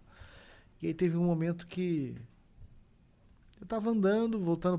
Eu não, não podia voltar pra onde eu tava. Fui pra casa de uma amiga, porque os caras fizeram um bloqueio, já, tava tudo bloqueado. E aí eu, enfim, parei com o policial ele tava falando uma coisa, eu falei. Eu tentei conversar com o policial. E, e, e aí, não, é, enfim. Ah, porque esses caras, os playboys ficam falando que tem que acabar a polícia, que tá todo mundo falando, acabar a polícia militar e tal. Como é que vai ser sem polícia? Aí eu falei, o senhor dá licença. Então, é, com todo respeito, é, eles não querem que acabe a polícia. A gente sabe que a polícia é, é importante. Eles querem que acabe a polícia militar. É porque a polícia militar, ela, a, a lógica da- da- do, do militar e da polícia não é uma lógica é, cidadã. Não é uma lógica, Lógica policial, né? opressão. não é uma né? lógica nem policial. Ela é uma militar. lógica de guerra. é de militar, de exército. É de exército. É, Então, assim, o que a gente quer, o que esses caras. O que eu só queria que você pensasse um pouco é que talvez essas pessoas estão cantando contra a polícia militar, é, não é uma coisa contra você, é contra a corporação. Elas querem, por exemplo, que você tenha o poder de convocar uma greve, que você tenha o poder de lutar por melhores condições de trabalho, que você tenha o poder de lutar por melhores salários, que você não pegue uma cana é, militar e fique. Enfim, é, é, elas querem que você seja um civil. Os direitos humanos pra todo mundo, de novo. Mano. Civil, civilidade, é, né? exatamente. É, o é, cara mas, olhou pra minha cara, mano. mas- mas você sabe que tem uma coisa que eu tenho aprendido. Ivan, irmão, irmão, tá falando você besteira. tá viajando. É. Não, mas é aquela Não, não, coisa.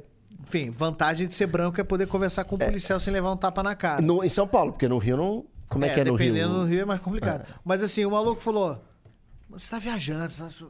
Nem te ouviu. É, não. É, não, e assim, claro, a gente, a gente sempre vai. Acho que as coisas. E a esquerda no Brasil precisa ganhar território pelo convencimento, não pela força, como nunca foi pela força. E, e isso é tempo. Então, eu acho que as coisas estão se ajeitando agora, e voltando naquela questão né, da comunicação. A velocidade da informação é muito rápida. Surgiu aí esse, esse gap enorme que, que acabou criando o trumpismo, o bolsonarismo, que, na minha visão, é esse conflito de uma é, tecnologia da comunicação muito avançada e uma tecnologia social que não nos permite ter uma sensibilidade, uma percepção para captar essa isso. mudança. Uhum. né? Falando em comunicação e mudança, tem perguntas da- das pessoas que estão. Será que tem pergunta aí, Léo? Não, né?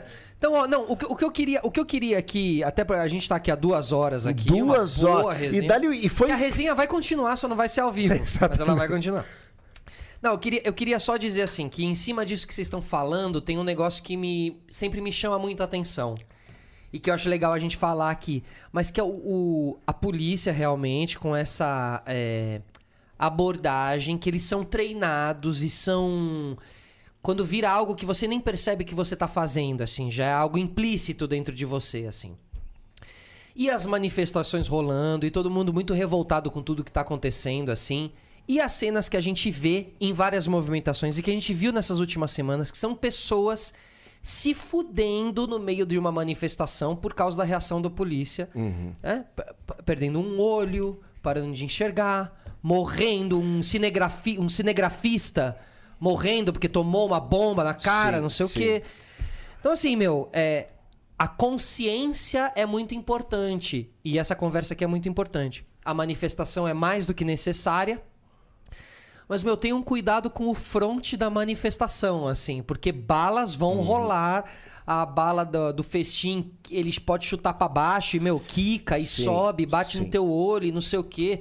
Assim, meu, eu fico desesperado. Eu te confesso que eu tenho medo de manifestações. Não pela manifestação, pelo poli pela polícia, Claro, claro. entendeu? É, o, o que eu acho que é tem muito que, importante. Tem que ter mesmo, mas assim, é. Agora tem que lutar e tal. E é, É. isso, né? O ônus e bônus do. É, não, né? eu acho que tem que sair. E, e- Mas assim, é muito orquestrado. A, a coisa é. A... Se é uma manifestação puxada pelo, pela CUT, por, por entidade de classe. e O que trem do tem- metrô demora, tá ligado? Não, Você fica lá a um tempo pra pegar o tem metrô. uma autorização e foi negociada com a prefeitura e tal. Você acha que a polícia não vai pra A cima? polícia vai menos pra cima. Tá. A polícia vai mais pra cima quando são manifestações. Isso é uma informação importante. de esquerda Sim, isso é sem fato. esse tipo de articulação. Por exemplo, é quando é uma manifestação puxada pelo. Ah, pelo movimento, Movimento do- do- ali. dos transportes, do, do 20 centavos. Tá. Do Eles MP, não- Movimento Passe Livre, É, né? no, no MPL, no que MPL. não é MBL, pelo amor de MPL. Deus, não O confundam as MPL siglas. não tem essa interface com, com a prefeitura e com o Estado. Então, é mais passível de dar merda. Aham. Então, nesse sentido, é muito importante que entidades de classe como a CUT, a CGT, Uhum. e a UNE, a UB, Que é uma unidade os política, né? partidos, o P PSOL, o PCB, que estavam lá com bandeiras e tal, que essa galera colhe nas manifestações. Porque quando não tem essa galera, é meio que... Ficar esmo, em né? manifestação de esquerda, é É Que não uma- deveria, uma né? Porque né? totalmente É, é, ismo. e, e eu acho que tem um ponto muito Isso é importante. louco, né? Você imaginar que tem tanta gente organizada ali, junta. Até no carnaval você tem uma organização melhor, Tem, você tá não. seguindo um bloco, você Cara, tem um somos, nome. somos seres sociais. Isso que a gente não pode esquecer da taca nossa natureza. É. Ninguém dá tiro em Porra, bloco. igual eu vi lá em 2000. Os caras pô, os cara dando tiro de borracha numa molecada de 14, 15 anos. Os caras foda. do nosso tamanho. Mas É, você tá de sacanagem, Então, por isso que eu tô velho. falando, meu, na- ali no front é. E, e seja dos dois lados, sabe? Eu acho que a gente nunca pode permitir uma violência gratuita, seja quem for. Claro. E eu acho que. que e, e aí que cada vez mais eu admiro quem tem uma visão de esquerda, eu vejo que assim, cara, eu não vou me rebaixar com o seu discurso violento, de ódio. Vamos tentar. O nosso deixa disso é mais importante. O mais importante manifestação que tem a condução da polícia militar é que assim é uma questão de hierarquia. Se o soldado disparou uma bala, você não vai culpar o soldado, você vai culpar o oficial da guarnição tem ou o comandante geral. É, o coma- é questão de comando. Então, e aí, de novo, a nossa luta fica com o PM, que é praça, que é da rua, e não é. Porque ele obedece uma ordem. Sim, ele Uma obedece. ordem mas, direta. mas saibam que ele vai obedecer a ordem. Vai. Ele não vai olhar pra você Isso é militar. e vai falar, não. não, vou aqui. Mas é. Ele vai, mano. Sim, porque é entendeu? militar. Aí que tá a diferença foda. da sensibilidade. É por isso que no Brasil você tem uma autonomia gigantesca, muito produzida por esses últimos governos, principalmente do PT, da Polícia Federal, que não é uma polícia militarizada, mas é polícia. E você tem as polícias civis. Porque é é a ideia, de novo, de você fragmentar esses poderes. Mas o que a gente viu nesses últimos anos, até antes do Bolsonaro, obviamente, cara, é, é um investimento mais pesado nas polícias militares do que na, na polícia civil, a polícia municipal. Porque assim, a polícia ela tem um papel muito importante na sociedade, que é policiar. Que não é militarizar. Porque a lógica do militar é derrubar o inimigo. Ponto. Uhum. E o policiar é poli policiar, né? É fazer política também. É, é- Tomar cuidado. o tomar policial É tomar conta. é tomar conta e ele Estou traduz. me policiando. Eu estou me policiando pra te falar isso. Eu estou tomando É um legalista. Cuidado, Ele é. é traduzir o que está no papel da Constituição para rua também, Uhum. sabe? Então. É uma lógica cidadã. e Não É, que então é. assim, não- e a lógica a gente não tá no- militar, Não e sim militar. civil. É. É, e aí a gente entra num outro assunto, que é a guerra que a gente vive no Brasil. Você pega aí, tem até um filme, para quem quiser ver, que eu acho que tá até inteiro no YouTube, que é Notícias de uma Guerra Particular, do, do, do João Moreira Salles e da Katia Lung, que é um ótimo documentário, documentário que fez muito minha cabeça também. Você tem quatro recortes. A opinião na época do secretário de Segurança Pública do Rio de Janeiro, que era o Hélio Luz, que aliás é um cérebro fantástico, de um policial do BOP, Capitão Pimentel, que depois virou referência É, para o- o Capitão Nascimento. Perfeito. É, é, o Hélio Luz, escritor, romancista, carioca, e um, mora- um traficante e um morador do morro. São cinco, seis recortes. O que eu acho incrível que o Hélio Luz fala, e ele fala de novo de segurança pública, ele fala, a polícia no Brasil, ela funciona. É E ela funciona muito bem. Por quê? Uhum. Como é que eu mantenho uma população que ganha, na época, menos de 100 reais por mês, tranquilo? Sem, sem se Uhum. Em ordem, manifestar. né? Porque, caralho, Como é vamos- que eu seguro a insurreição? Mas- Mas é a mesma coisa. É, é antirrevolucionária, no Como é que eu sentido... seguro a insurreição dos escravizados? A força, Capitão É a do força. Mato, mano. Então, a a, mesma a lógica. lógica é a mesma. E eu acho que esse filme é muito bom e muito competente, porque ele ilustra muito bem tudo Aham, isso. Se você traça um paralelo, você entende É, bem. mano, e assim, como que você. E por o filme é importante porque ele, ele, ele, ele meio que expõe que a guerra às drogas ela virou um pretexto, É um mercado. Um pretexto para reforçar esse, esse combate A cultura do à meio. rebelião do Sim. escravizado. O desenvolvimento É, da do- do polícia, né? bisneto Ele- do É, escravizado. não, é, É, porque assim, a guerra às drogas é um negócio maravilhoso para as polícias. E Empresa. Não, não, não. É um, é um E que não é o negócio. traficante do morro, é o Não, traficante que mora, mora na. Vieira Solto. Mora na? Vieira Solta ou mora, na- mora aqui nos Jardins. É, para eles é ótimo. É, Então, eu E- acho E, mas para a população e pro. Pra todo mundo. É uma desculpa Sim. para você é, é, é, reforçar um estado de É. exceção nessas comunidades. acho que as- que vira uma espécie de gulag. É, é. As de apartheid. O Brasil é, é, É um apartheid? É, É, um é. estado de apartheid. É. E é isso. O que eu acho, o que eu bosta. acho É disso. isso é que é uma cagada. Da minha leitura disso tudo, isso não é do ponto de vista moral. é- é, que aí entra a questão da descriminalização das drogas no país. Uhum. Por que, que isso é um assunto importante? Geral. Pegando o que o Cuenca falou. Porque isso não soluciona o A problema. criminalização das drogas mata muito Ma- mais. Mas por quê? Porque assim, a gente tem que entender que a gente vive num mundo que a cultura do medo ela produz um mercado que manda no mundo, assim como a indústria farmacêutica, a indústria da construção civil e imobiliária e a indústria arma- armamentista, bélica. E aí que nesse documentário Notícias de uma Guerra Particular, que o Hélio Luz fala, ele fala assim, vamos lá. Eu encontro aqui no Morro do Rio de Janeiro o Sig Sauer, um fuzil de Sig Sauer dá 700 tiros por minuto. Aí ele fala, caralho, não caiu o muro? Caiu o muro. Eu preciso desenvolver uma arma que dá 700 tiros por minuto? Agora, por que você produz essa arma? Porque tem mercado. Ah, e por que tem mercado? Porque existe cultura do medo. Claro. Então, quando os Estados Unidos, por exemplo, quer interferir na produção de cocaína na Colômbia, no Peru, todo mundo acha lindo. Mas eu também, como governo brasileiro, como brasileiro, eu quero intervir na produção da Colt. Porque a R15 que encontra no Morro Carioca e que mata dezenas de milhares de brasileiros e brasileiras todos os anos no Brasil é bala da Colt. Então eu quero intervir, porque não é possível. Só assistir o Senhor das Armas. É, não, não, assim, na minha concepção, não é possível que em 2021, com essa tecnologia da comunicação, eu não consiga rastrear e bloquear um fuzil que sai dos Estados Unidos e entra no É Morro que quem rastreia É. usa. Mas, Claro. tá ligado? Quem tem o poder de rastrear. Assim, ou eu tô tá louco, esse fuzil. ou eu tô muito louco aqui, ou é óbvio, porque caralho. O- o Como é que que, é- o que chega as um fuzil? não- é, eu não o tô que as falando que é um, não, o que entendeu? Não é uma fake entendem news que você é o pega seguinte, mesmo. É um é que fuzil, o cara. proibicionismo. Porra, mano. O proibicionismo é uma sociedade, sociedade entre as forças armadas, polícia militar, intervenção qualquer e os traficantes Uhum. contra a população. Quer dizer, eles são sócios. Perfeito. Porque quando Tem você a legaliza. população- Quando você legaliza, você beneficia a população. E você destrói o negócio deles. Perfeito.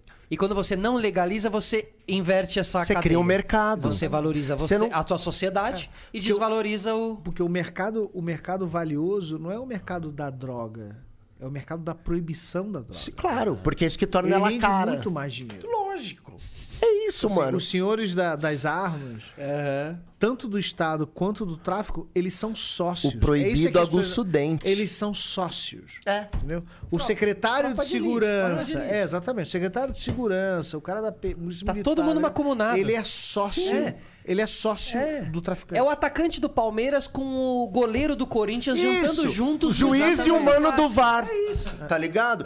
Só que aí você chega e fala assim, mano, precisamos meter um VAR aqui. Claro. Ah, não gosto, não é legal. Mas aí você fala isso, você é um louco. É, um então drogado, a questão do maluco. mundo É hoje. prejudicar o negócio. Cara, eu sou defensor de descriminalização. Acho que precisa, como tudo na Te sociedade, nunca partir de um ponto de vista central. É preciso ter uma discussão, sim. Mas hoje a gente já entende, e o que a gente entende, não estou falando de achismo, são fatos, são estatísticas, que se a gente descriminalizar as, todas as drogas, todas, teremos menos viciados nas ruas e o mais importante, eu vou estar o quê?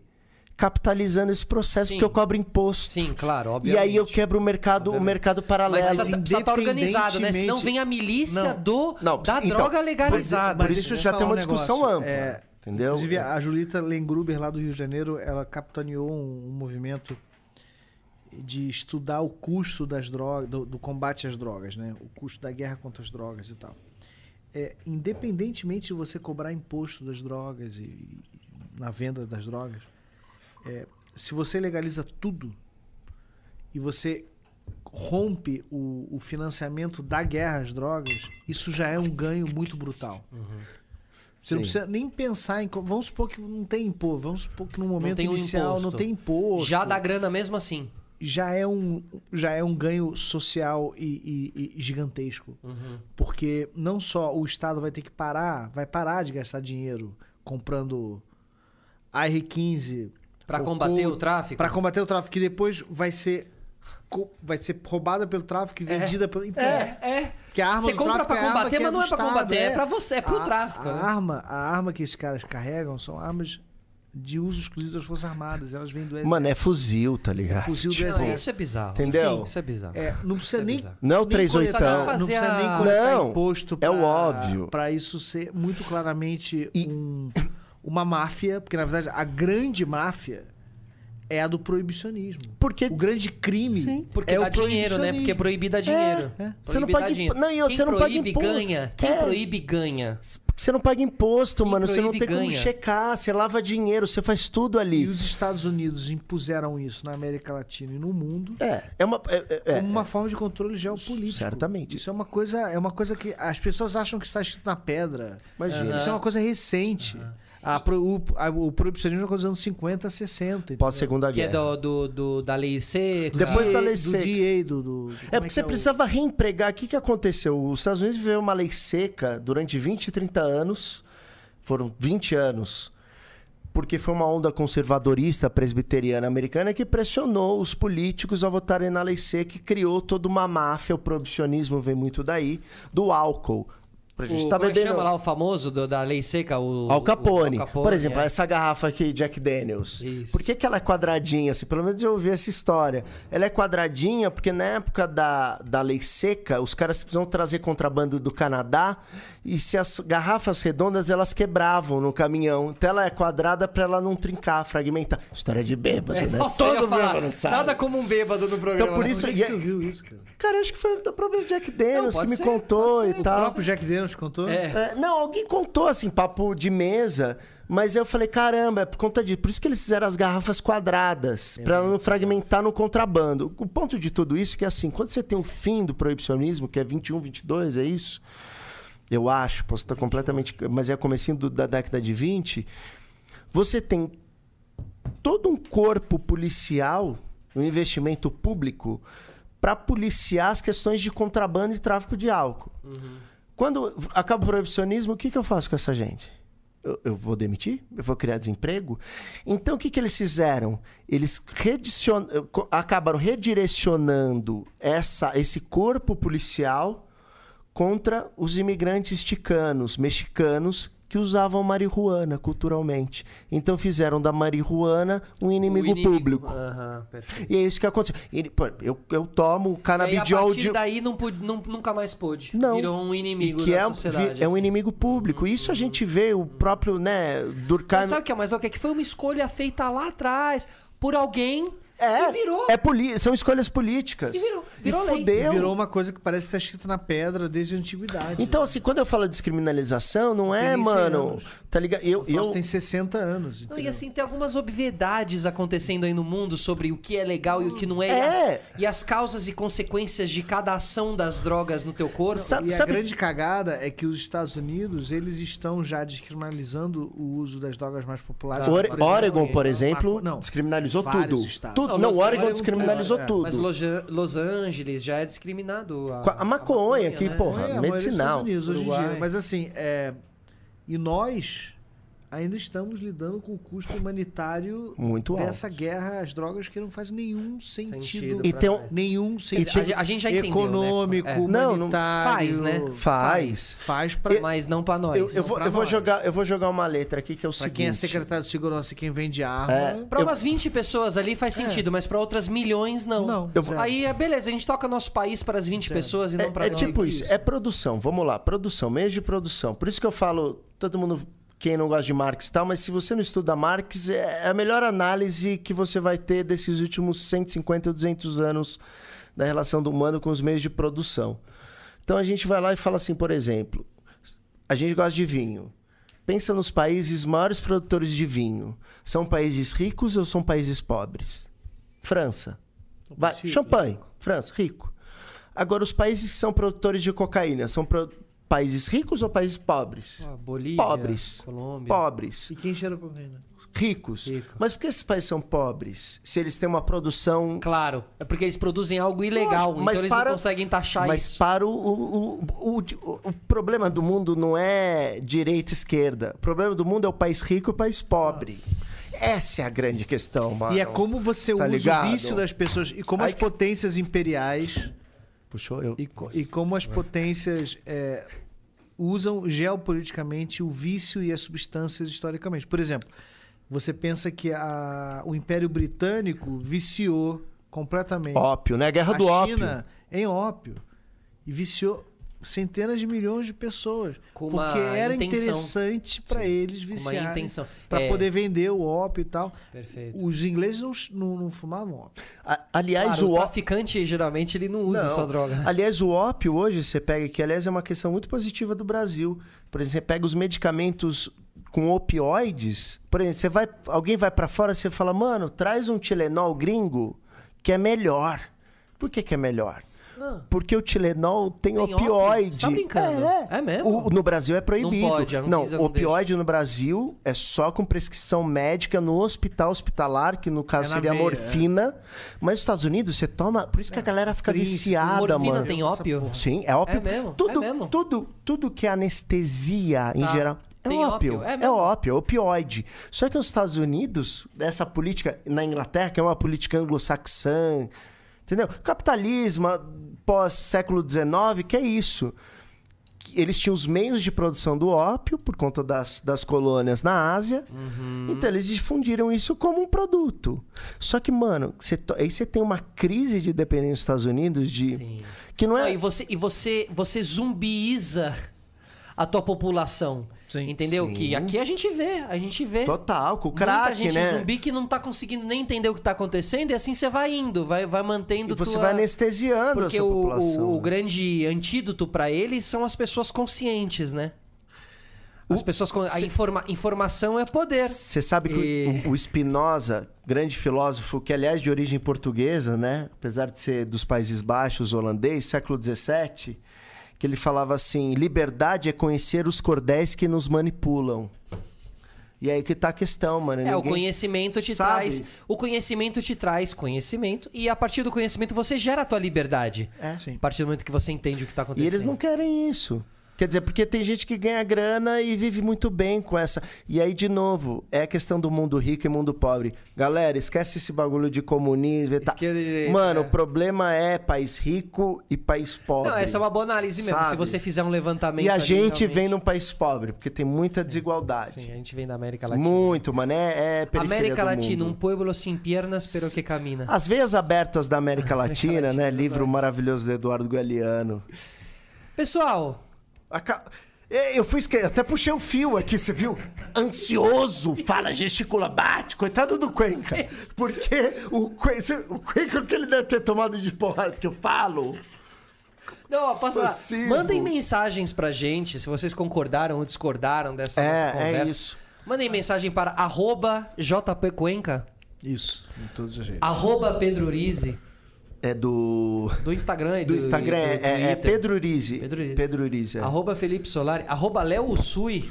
Ó, tem que falar uma mensagem que mandaram Fala agora. aí, aí, ó. Ó, papo interessantíssimo. E o último aqui.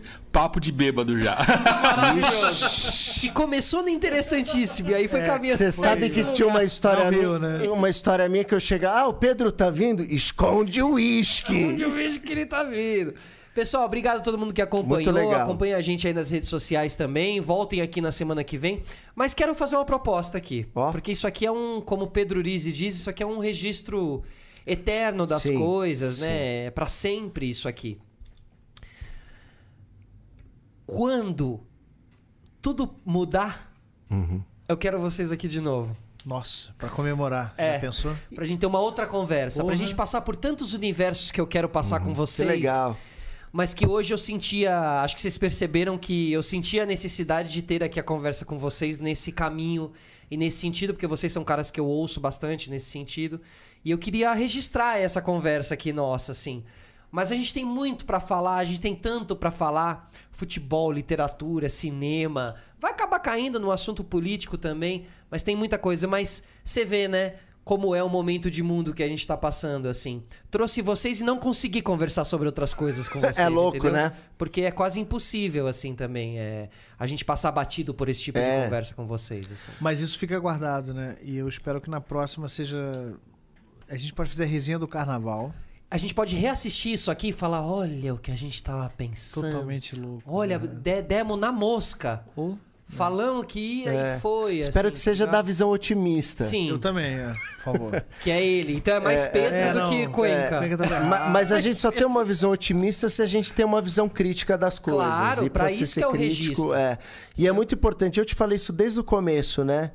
Anos atrás. Falei, cara, Solar, acho que você tá fazendo uma coisa tão legal e vendo aqui com a tua equipe. Produzir memória, né? Fala, cara, é tão bacana, é porque você tá. É, é um registro histórico das coisas e do momento de tudo isso. E é muito importante. Não, e eu, e, eu, e eu tenho isso dentro de mim desde que Né? você falou, que isso É. aqui é um grande registro mesmo. Então, esse é um pouco o papel também. Deixar o registro. Daqui 10 anos vão assistir essa conversa e vão falar, estavam viajando ou não, assim, É. estavam certíssimos no. É, e o mais importante, né? E é difícil, como eu falei, cara, você sentar, se sentir à vontade de ser de verdade. Como é bom estar numa mesa. Eu acho que isso aqui é uma extensão da, da mesa do boteco É, do que a pra gente todo mundo, faz, né? né? É. Nosso rolê, assim, é muito legal. Tô feliz. Muito bem. Léo Bacana. Sui, obrigado. Obrigado aí. Imagina, obrigado por estar presente aqui ouvindo essa Viu? conversa. É, Espero o que- chat gostou demais, É, de verdade. foi, foi da do hora. papo de vocês. Depois vocês até podem ler o que eles comentaram ali, né? Vai ficar Legal. gravado. A galera gostou muito Legal. do papo. É, porque assim, eu, eu- só pra finalizar, assim, eu tenho um público aqui, e é um público. Eu ainda não, não detectei é, o posicionamento político do meu, do meu público. Sim. Porque não é, a, a- não é. A gente não fala muito sobre política aqui, a gente caminha por outros universos.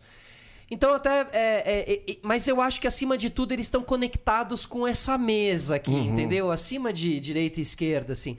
Tem uma mesa aqui, tem ideias passando. Claro que as ideias que passam por aqui acabam. A maioria acaba caminhando por um mesmo viés. Mas eu já recebi aqui outros, vi- outros viés e é isso. E eu quero cumprir esse papel, assim, de receber os viés e, e- os vieses e conversar com todos, assim. Mas é o que eu te falei, muitas vezes eu ouço e ouço. Porque eu tô aqui muito pra ouvir, assim, também. É, em outros lugares eu me coloco no não ouvinte, sim no contestador, mas aqui é mais no. É, e vem muito de uma. É uma sessão de análise. O que eu queria reforçar para todo mundo que está ouvindo, como você fala- acabou de falar, como é importante o papel do comunicador na sociedade. É o que eu falo que aquele. E que hoje jornalistas e comunicadores são ameaçados, estratados, que cumpre um papel fundamental na nossa soci- sociedade. Que é o quê? É colocar igual você numa mesa uma discussão ampla, sabe, diversa, com respeito. Isso é, isso é o mais importante, o que a gente precisa, sabe? É, e não ter medo, né? Agora, uma provocação. Posso lançar uma Vá. provocação? Esse é o. É, são 128. Septuagésimo. Olha que louco. Você viu no 1, hein? Vou jogar uma provocação de bêbado. Não dá pra cortar que é, que é ao vivo.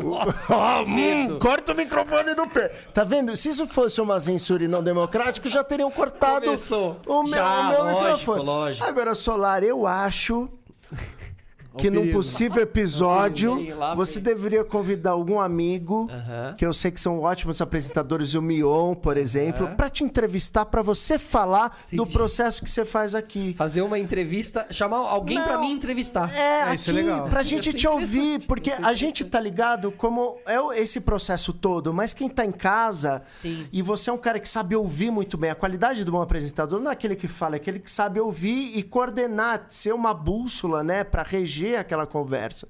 E eu acho que seria interessante pro seu público, Sim. você chamar o Mion, por exemplo, já joguei aqui a ou alguém que, que- que, sabe que é um cara legal e bacana de como apresenta, que sabe ouvir muito bem pra te entrevistar. Sim, não, eu entendo o que Mas você quer dizer. Porque, porque eu realmente não deixo aqui muitos meus, as minhas visões. É. e- Porque eu não quero que vire um programa onde o cara fica Sim, falando dele, isso é- entendeu? sim. Mas tenho muito a falar. Mas, mano, então depois beleza, de cento, e- se um dia- 140. Claro, claro, claro. E assim, programas. e não é você ir no outro podcast, é você responder aí na sua mesa, aqui, na sua mano. mesa. Com o astronauta. Deixa aqui. anotado isso aí, então, que a gente vai fazer. A É, eu acho fazer, legal, fazer, mano. Eu acho que fazer. seria bacana pra Um gente te ouvir 150, também. Eu acho que assim, é. fazer. Acho que a galera vai curtir. Provocação feita. Você me manda uma pergunta, você me manda uma pergunta. Legal, certeza. Tá fechou. bom. Tá bom. Cuenca, obrigado. Que da hora. Obrigado, tá? Valeu. Que- Obrigado. Obrigado você. Obrigado. Valeu vocês, Obrigado. todo mundo. Obrigado. Pô, que legal. Tamo vocês de volta. Segunda-feira, nossa equipe. Segunda-feira Da tamo de hora. volta. Um beijo.